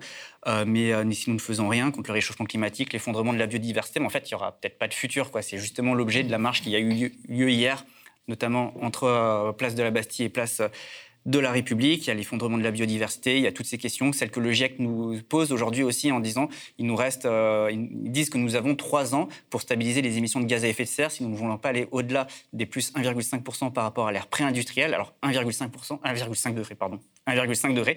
1,5 degrés, c'est l'engagement pris collectivement par euh, les gouvernements. Tessir Grab, euh, visiblement, quel que soit le prochain gouvernement, ça semble compliqué pour la France pas que d'ailleurs, mais notamment pour la France, qui est un poids lourd aussi en diplomatie euh, climatique et écologique, on arrivera à tenir cet engagement. Comment vous le voyez, ce prochain quinquennat? Est-ce que vous y croyez euh, Emmanuel Macron, il nous a vendu à un moment donné, en 2017, un président écolo. Euh, on disait que c'était quelqu'un qui, qui avait vraiment un engagement. Il avait nommé Nicolas Hulot ministre de la Transition écologique. Aujourd'hui, on a l'impression que cette illusion, elle est tombée. Quoi. Oui, moi je crois pas grand-chose. de la, enfin, il nous a prouvé quand même Emmanuel Macron ces cinq dernières années qu'il était incapable de faire, pas qu'il est incapable, mais qu'il a absolument aucune volonté politique de faire quoi que ce soit sur le climat. Mmh. Euh, donc ça, c'est vraiment le président Macron euh, qui, qui, fait ça. Euh, ce qui est important et ce qu'on a prouvé avec cette marche euh, hier, la marche pour le futur, donc qui a rassemblé donc, les mouvements climat dont fait partie Alternativa et les Amis de la Terre euh, et d'autres euh, Greenpeace et d'autres d'autres associations écologistes, mais également nous toutes, l'association féministe, la Fondation Abbé Pierre, le comité Vérité et Justice pour Adama, qui lutte contre les violences policières. En fait, on a réussi à enfin, c'est pas qu'on a réussi, mais ça fait des années en fait qu'on travaille à ce type d'alliance. Ça fait des années en fait qu'on sait que la question du, climat, de l'écologie de l'environnement, ce n'est pas une, ce n'est pas une lutte qui est indépendante des autres luttes. C'est en fait là, on a vraiment enfin compris que la lutte pour le climat, la lutte pour l'écologie, ça devait être en lien avec toutes les autres luttes qu'on mène, donc, et notamment les luttes sociales. C'est-à-dire que toutes ces questions, elles se regroupent. Le féminisme, l'antiracisme, euh, l'écologie, euh, les questions sociales. D'ailleurs, Muriel Gilbert, euh, vous pouvez aussi en parler peut-être. Vous, vous représentez Solidaire. C'est des questions que vous investissez également aussi sur le champ syndical. Bah, pour nous, c'est clair que là, on a le président des riches et en face, euh, malheureusement, l'alternative euh, qui a été euh, choisie, c'est quand même l'extrême droite. Hmm. Donc pour nous, ce soir, c'est le message, c'est pas une voix de plus à l'extrême droite, mais il est clair. Enfin, je, je, rejoins ce que ce que dit Alternativa, c'est-à-dire qu'en fait, ça va se jouer dans la rue, quoi. Tout ça va se jouer dans la rue finalement. Si on veut, voilà, si on veut qu'il y ait vraiment un autre monde qui, qui, qui se mette en place, il est clair que tout ce qui a été fait euh, durant ce quinquennat, effectivement, enfin, il y a quand même eu une agrégation assez incroyable euh, de lutte. Et euh, je pense qu'on est de plus en plus dans, à l'intérieur du mouvement social entre les organisations syndicales, les organisations écologistes, les organisations féministes. Et nous, euh, Solidaires, bon, euh, c'est notre projet de transformation sociale, hein. c'est d'allier euh, l'ensemble de ces sujets-là parce que pour nous, on ne peut pas avoir des travailleurs et des travailleuses qui sont hors sol et qui sont hors société. on ne peut pas penser que le droit social euh, va avancer euh, hors euh, de lutter effectivement contre l'ensemble des discriminations. On a vu aussi les mouvements antiracistes se mettre en place. Donc pour nous, clairement, l'enjeu va être vraiment de mobiliser largement dans la rue pour avoir un rapport de force le plus important possible. Ce qui est frappant en, vous écoutant, toutes les deux, c'est que vous dites déjà ça va jouer dans la rue. C'est-à-dire qu'on est au soir d'une premier tour d'une élection présidentielle et il y a déjà la politique est dehors. C'est-à-dire que vous ne croyez ni l'une ni l'autre à euh, une solution politique ou à une, perspective politique. Et ça, c'est quand même assez, euh, assez troublant. Alors, euh, évidemment, que Emmanuel Macron et Marine Le Pen ne, le, ne, l'incarnent ni l'un ni l'autre et surtout pas l'une. mais quand même, moi, ça me trouble. Je veux dire, on est ce soir avec un écroulement de toute la scène politique. Totalement. Il n'y a plus de partis politiques en France. Enfin, franchement, c'est ce qu'on peut se dire. Alors il y a Mélenchon qui a fait un discours en disant que euh, il avait la force était là et qu'il allait, il avait le programme, qu'il avait la stratégie et que la force était là et que donc euh, maintenant c'était autour de la France insoumise et de l'Union populaire que tout allait se jouer. Je ne sais pas si, enfin, si ça va marcher son truc, mais parce que je veux dire en même temps, il faut pas se raconter d'histoire. Les 21% qu'il a qu'il recueillis, euh, c'est pour partie en adhésion en soutien à son projet, et quand même aussi pour une large part de gens qui euh, se sont mobilisés en se disant euh, bon, il faut donner de la force à, celui qui est devant et à celui qui peut peut-être battre Marine Le Pen, c'est-à-dire les deux forces. Mmh. C'est pas, on n'est pas complètement dans un vote de d'adhésion, voilà, euh, à, la proposition de Jean-Luc Mélenchon. Mais ceci étant, il n'y en a pas d'autres. Hein.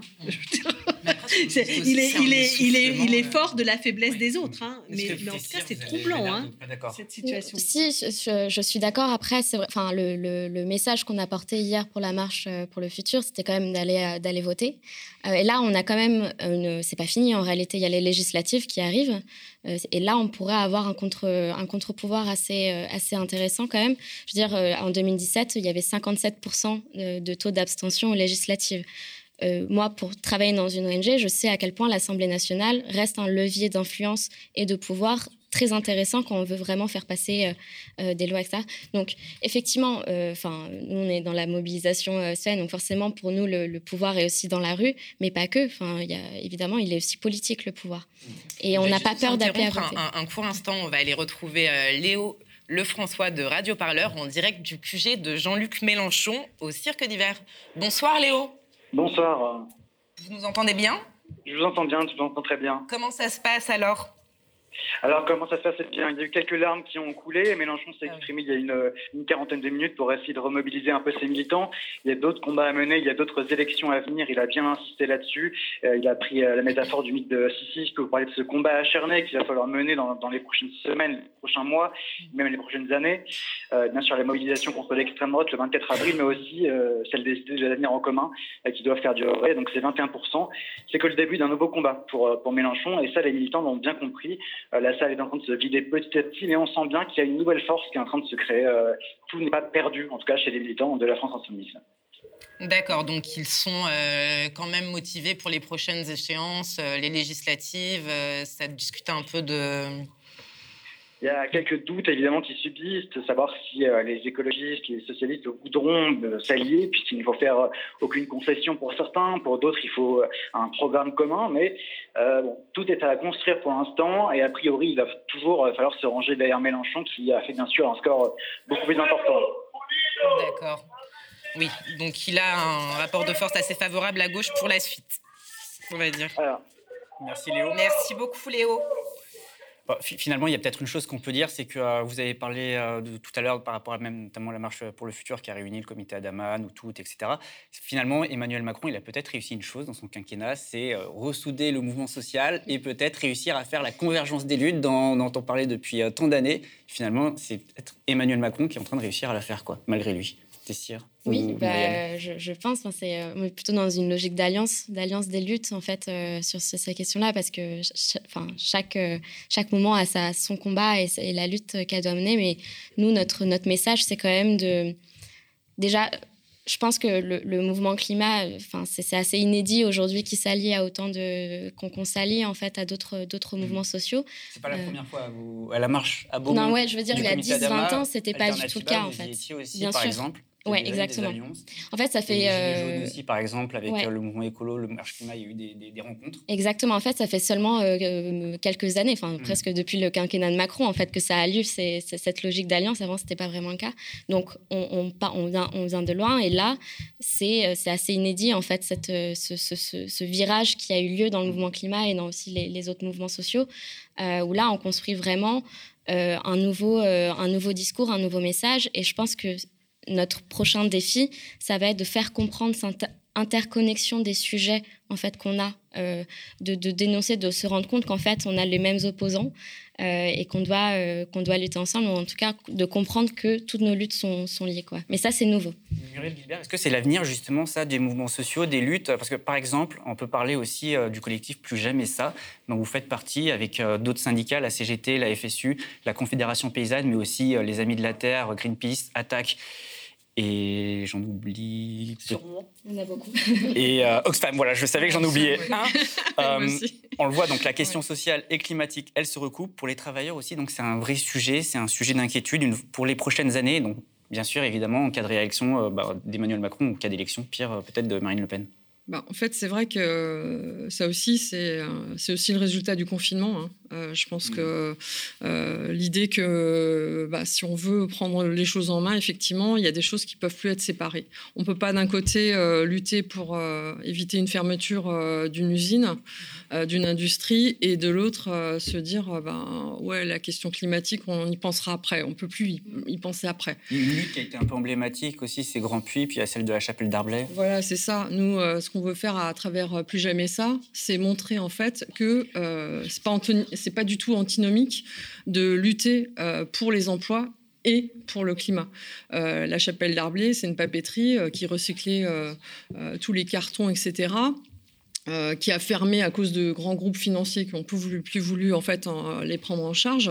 Et du coup là, euh, ça a été vraiment euh, quelque chose qu'on a mis en avant à plus jamais ça pour dire non, on va sauver les emplois déjà, mais on va aussi sauver le site qui est déjà compatible avec une politique environnementale, etc. Bon, et c'est encore en cours, c'est pas encore fini, mais je veux dire c'est sur des choses aussi très concrètes pour montrer que c'est pas seulement se retrouver dans la rue, se dire ah ouais c'est sympa et tout c'est de dire euh, concrètement les alternatives, elles existent. Et malgré ce qu'on nous raconte à longueur de temps, euh, elles existent, elles sont viables. Et en gros, en fait, euh, on s'aperçoit de plus en plus que quelque part, c'est la seule solution. Enfin, si on veut quelque chose, un monde qui soit non pas quelque chose qui va tomber dans un nationalisme, du racisme, de la division, ou un ultralibéralisme qui en fait euh, aussi favorise l'extrême droite, puisqu'on voit bien que là c'est presque vu comme une alternative.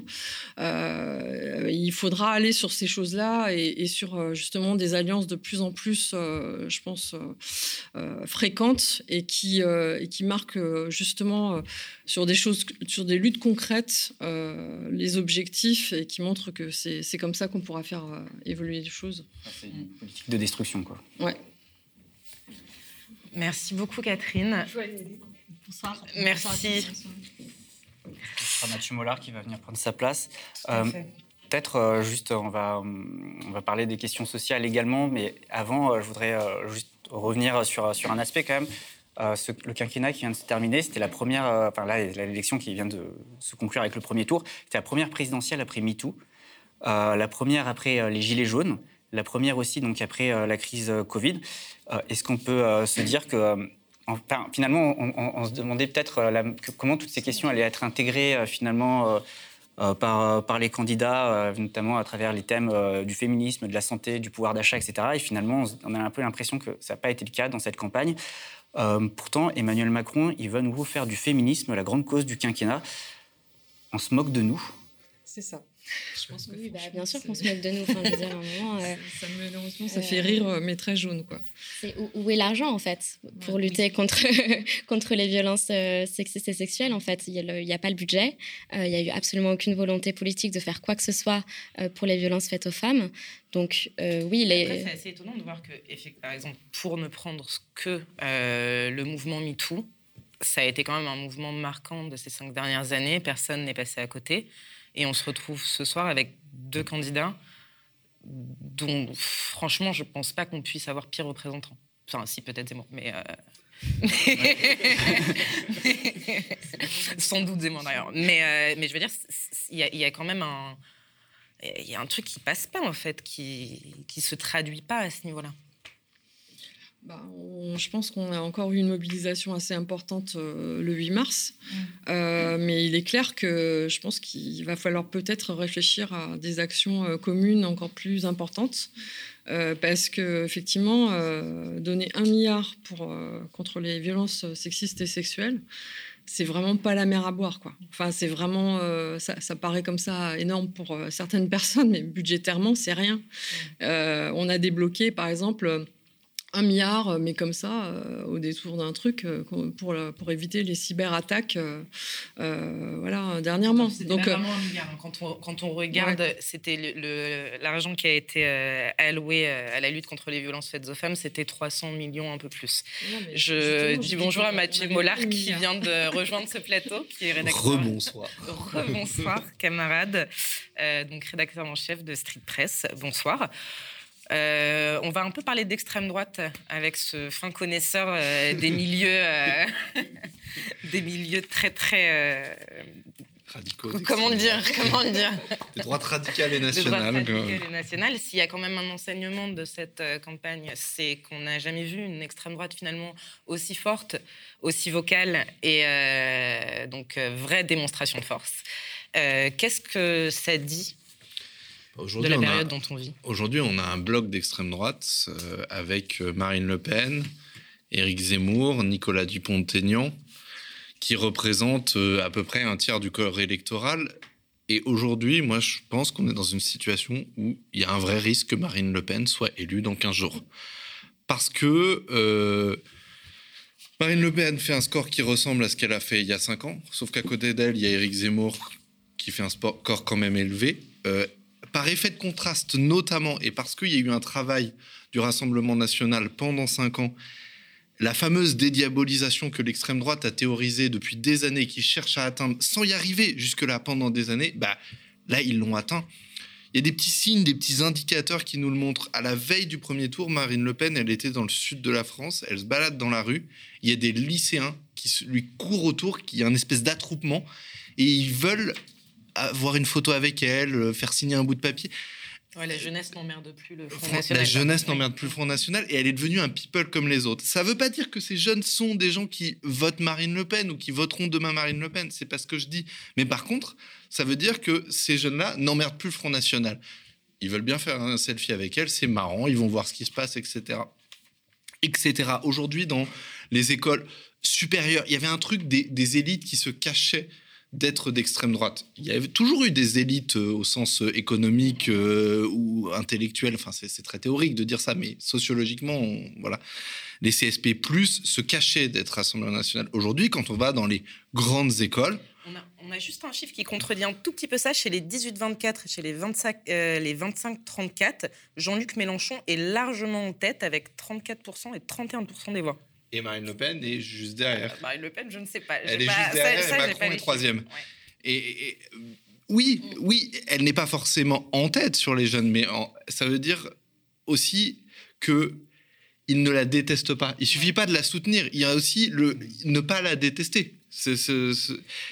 Mais, du coup, dans vos organisations, par exemple, vous euh, qui êtes sur le terrain, euh, dans vos syndicats, dans Alternativa, à Solidaire, comment vous vous organisez face à ça? Alors, c'est une problématique aujourd'hui. Enfin, demain, je veux dire, c'est quand même pas la même situation si l'extrême droite est, au pouvoir. C'est clair. en fait, dès ce soir, en fait, on va répondre à une invitation qui va être lancée par la Ligue des droits de l'homme.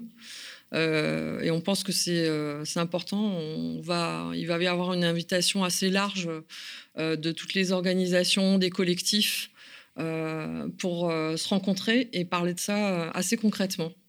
comment on s'organise, comment on fait pour qu'il n'y ait pas l'extrême droite au pouvoir. Alors ça peut paraître un peu euh, étonnant, mais euh, en même temps, ça n'est pas du tout. Hein. Les organisations syndicales, euh, autant elles sont à cheval sur l'indépendance politique, autant la lutte contre l'extrême droite, c'est quelque chose de, fondamental et d'historique. Euh, ça touche euh, à nos valeurs profondes et, euh, quelque part dire pas une voix pour l'extrême droite, c'est un devoir. Quoi. Et après, comment on va le traduire? Il y a déjà des dates qui circulent hein, de manifestations.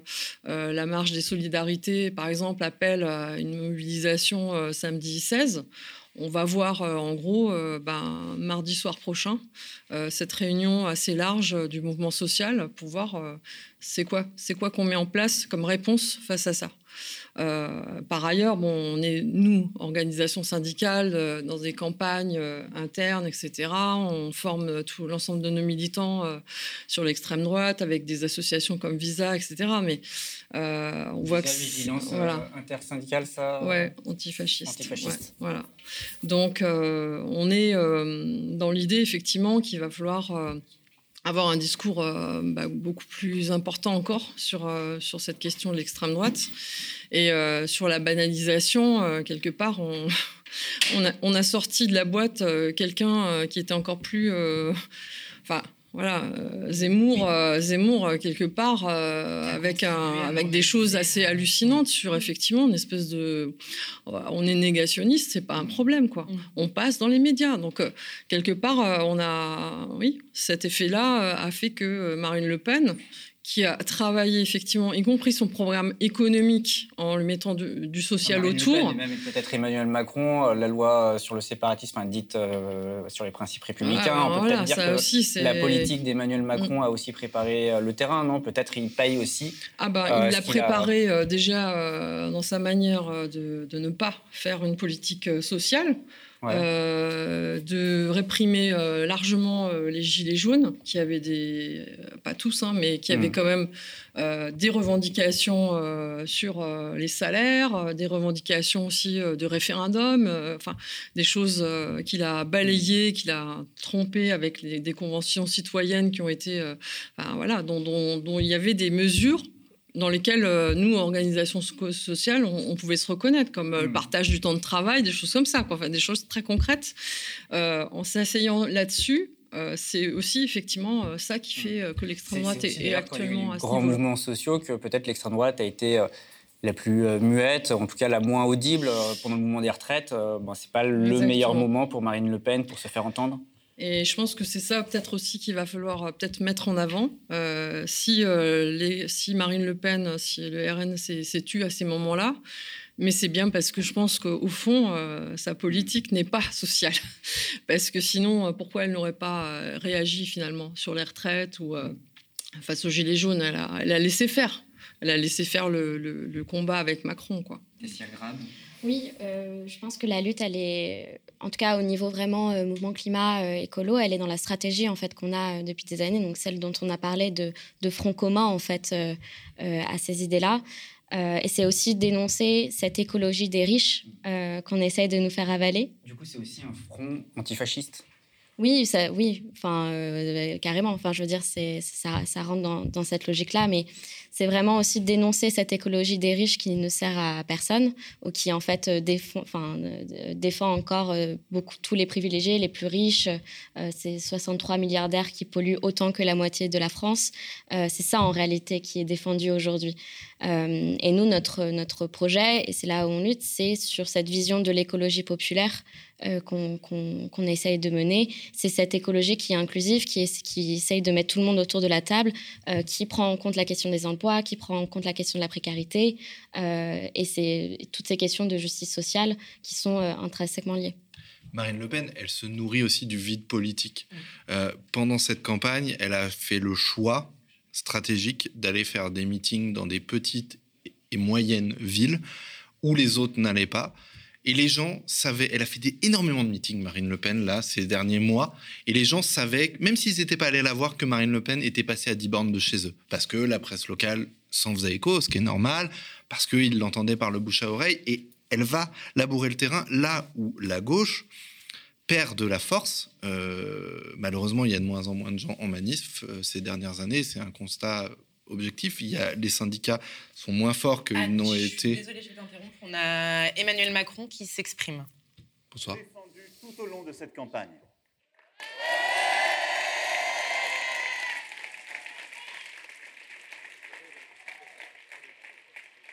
Je veux aussi remercier toutes celles et ceux, quelques-uns sont là ici ce soir à mes côtés, qui durant ces dernières années ont tant donné, partout sur le territoire. Vous avez donné votre énergie, votre travail, vos jours et vos nuits. Je sais ce que je vous dois. Merci.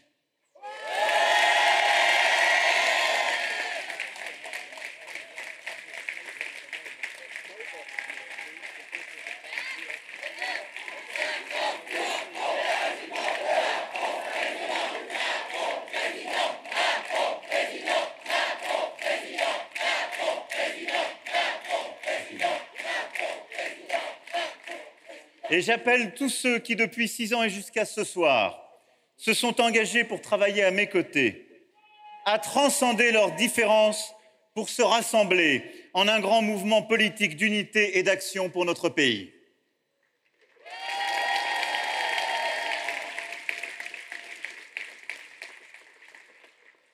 Je veux saluer l'ensemble des candidats présents au premier tour. Nathalie Arthaud, Nicolas Dupont-Aignan, Anne Hidalgo, Yannick Jadot, Jean Lassalle, Jean-Luc Mélenchon, Valérie Pécresse, Philippe Poutou, Fabien Roussel. Et Éric Zemmour.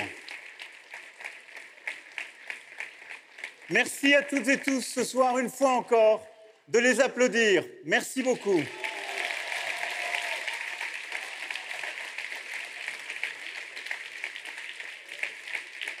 Parce que depuis le début et depuis toujours. Et voilà, nous avons entendu Emmanuel Macron qui, euh, qui est content, qui jubile, euh, et qui a interrompu Mathieu Mollard qui nous parlait de Marine Le Pen. et du fait qu'elle profite de, du, vide politique. Euh, et... Bah, elle profite du vide politique, c'est-à-dire qu'elle a fait le choix d'aller dans les endroits où les autres candidats n'allaient pas. Elle a fait le choix aussi de cibler les terrains où la gauche s'est étiolée. Je dis pas qu'elle est partie, c'est pas forcément qu'elle a décidé de s'en aller euh, comme si elle déménageait. C'est juste que malheureusement les forces militantes diminuent. Et aujourd'hui, il y a cinq ans, encore, Marine Le Pen, quand elle allait dans une entreprise, elle l'annonçait pas à l'avance parce qu'elle savait que sinon c'était le bordel pour elle parce qu'il n'y avait pas une usine où il n'y avait pas suffisamment d'ouvriers pour la faire chier. Euh, donc elle était obligée de, faire la surprise, d'aller au petit matin, d'arriver de, avant les autres pour faire un coup et on parlait le coup de Marine Le Pen qui, est allait chez ArcelorMittal, etc. D'avoir les chiffres dans la classe ouvrière, euh, de savoir exactement ce que ça donne. Quoi. Parce que si c'est la candidate des ouvriers, euh, je ne sais pas si elle arrive, euh, on n'a pas les résultats aussi fins à cette heure-là, mais, mais aujourd'hui, ce que j'ai vu dans cette campagne, c'est qu'on reçoit les agendas une semaine à l'avance, où elle nous dit, moi je vais aller dans telle usine une semaine à l'avance, elle n'a plus besoin de se cacher. Là où Zemmour a eu encore besoin, d'ailleurs, de, de, faire des coups, des surprises, des machins. et... Elle a fait une campagne de basse intensité, c'est-à-dire qu'elle n'a pas eu autant de visibilité, j'ai l'impression, en tout cas finalement, que euh, quelqu'un comme Eric Zemmour de visibilité, en tout cas dans les médias, effectivement. Zemmour, il avait une stratégie de saturation de l'espace médiatique. D'abord parce que c'est un journaliste, donc euh, il arrive de la télé. C'est quelqu'un qui vient de la télé, qui était sur France 2, sur CNews, qui était tout le temps à l'antenne. Il connaît parfaitement les médias, donc il a pensé sa campagne d'abord en fonction des médias, euh, en, créant un agenda, en, se disant qu'est-ce que je peux dire et faire pour que les caméras se braquent vers moi?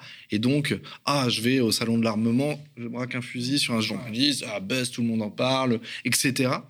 Et à côté de ça, il a récupéré des équipes qui connaissent très très bien Internet. Ça, Éric Zemmour a fait la campagne en ligne la plus efficace. Euh, d'ailleurs, ça dit aussi beaucoup de la faiblesse de l'organisation d'autres partis, euh, sur ce terrain-là.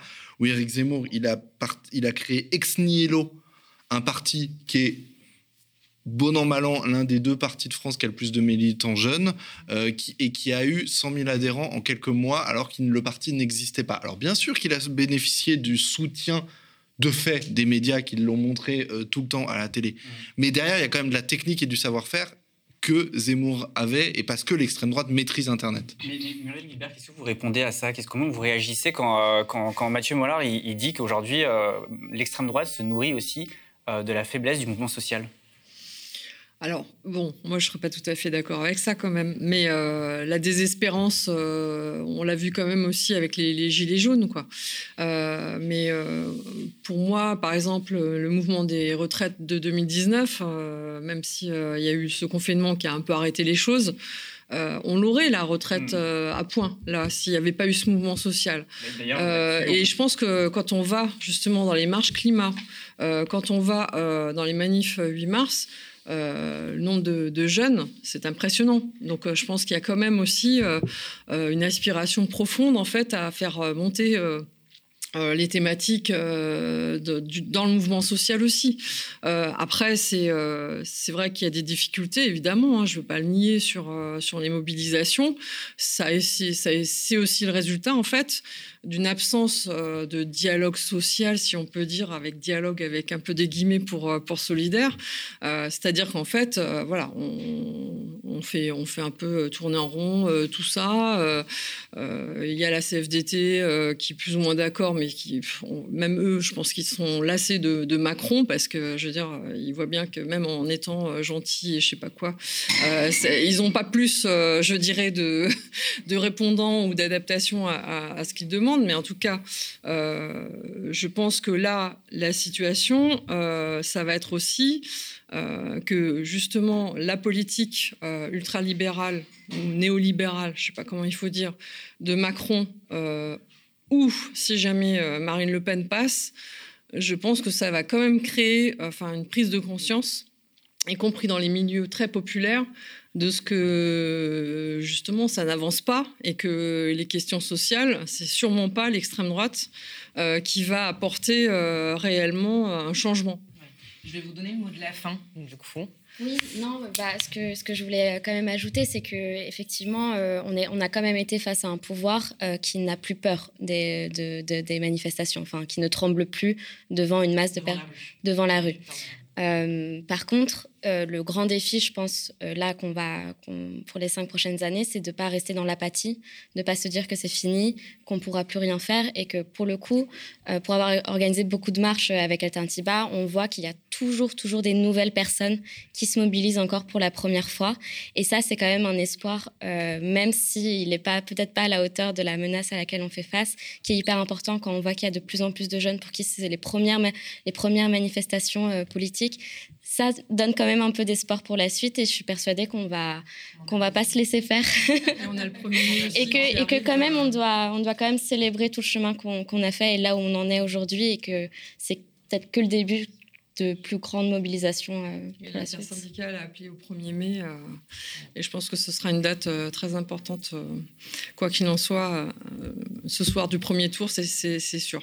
Je voulais juste juste dire une chose avant de finir, et d'ailleurs, je ne reproche pas à ceux qui se mobilisent déjà de. je constate que malheureusement, la, gauche s'est affaissée dans un certain nombre d'endroits, mais c'est surtout pas de la faute de ceux qui sont sur le terrain, c'est plutôt de ceux qui n'y sont pas. Mais je voulais juste dire, l'extrême droite, enfin, j'ai lu le programme de Marine Le Pen, d'Éric Zemmour, comme plein de gens, et je la pratique depuis pas mal d'années. Si Marine Le Pen est élue dans 15 jours, le il y aura des violences dans les minutes qui suivent. Ça, c'est une certitude absolue. C'est-à-dire qu'il y a des gens derrière qui sont d'extrême droite, qui sont de groupuscules peut-être un peu plus radicaux. On les a vus à Villepinte, c'est ceux qui ont tabassé les militants d'SOS Racisme. On les a vus tout au long de sa campagne s'en prendre à des militants de solidaires, à des étudiants, à des militants écologistes, à des féministes, partout. À 20h05, ces gens-là crieront On est chez nous dans la rue, et tabasseront des gens. Et malheureusement, il y aura aussi des violences policières dans un certain nombre de quartiers parce qu'il y aura un sentiment de victoire, de c'est bon, on a gagné, on est arrivé au pouvoir, on a les manettes. Et le risque, il vient du programme politique de Marine Le Pen, qui est antisocial, qui est violent, qui est antidémocratique, qui est raciste, qui est haineux, et il vient de ces militants derrière qui vont se sentir libérés. De, de, ça fait 20 ans, 30 ans, 40 ans pour certains qui sont là, et là ils vont se dire on a gagné, et il y aura de la violence. Et c'est en ça c'est extrêmement dangereux. Pardon, je veux pas faire celui qui fait peur pour la fin, mais du coup, on attend un appel à la mobilisation quoi, de, vous. Après, chacun fait ce qu'il veut derrière. Moi, je suis pas là pour dire ce que les gens doivent faire, mais, c'est clair qu'y compris dans notre organisation syndicale, on prend en compte cet élément-là. Effectivement, on a des, camarades de solidaires étudiants de Sudrail qui se sont fait tabasser dans la dernière période. Donc euh, oui, évidemment, euh, et il y aura effectivement, enfin, il y aura quelque chose comme une résistance voilà, qui devra euh, se mettre en, marche. Et je pense que ce sera aussi euh, dans un cadre le plus unitaire possible qu'on trouvera les forces pour, euh, pour contrer ça. Vous allez mobiliser, quoi. Voilà, donc mot de la fin. voilà, bon, c'est, on, espère, on espère en tout cas que ils seront et qu'on sera très nombreux dans les rues les, prochaines, les prochaines semaines. C'est la fin de cette soirée électorale. merci à tous les trois. merci. merci. Merci à vous euh, et merci aussi aux invités qui sont venus euh, sur les plateaux euh, précédents. Pour rappel, sont arrivés en tête Emmanuel Macron, le président sortant, candidat d'En Marche avec 28%, et Marine Le Pen, candidate du Rassemblement national avec plus de 23%. Le deuxième tour, c'est dans deux semaines, dimanche 24 avril. Pour rappel, cette soirée, elle est organisée en partenariat avec les médias indés, Street Press, Regard, Le Bondi Blog, Radio Parleur. Euh, et le média. Donc euh, merci encore à tous ces, à tous ces médias et voilà, je pense merci que tous. C'était super. Merci. Voilà, c'est quand, quand, quand, quand, quand, on fait ensemble, on est capable aussi de, de, faire de belles choses et non. On a, on, a, on a dit ce qu'il y avait à dire sur les autres médias, mais je crois aussi qu'on a peut-être aussi un avenir et qu'on en est la preuve. Alors soutenez-nous, soutenez les médias indépendants, c'est important, c'est le prix de l'indépendance. Euh, c'est que avec votre soutien que nous pouvons produire de l'information de qualité. N'oubliez pas, likez, partagez, commentez. On vous lira attentivement. Bonne soirée et à très vite.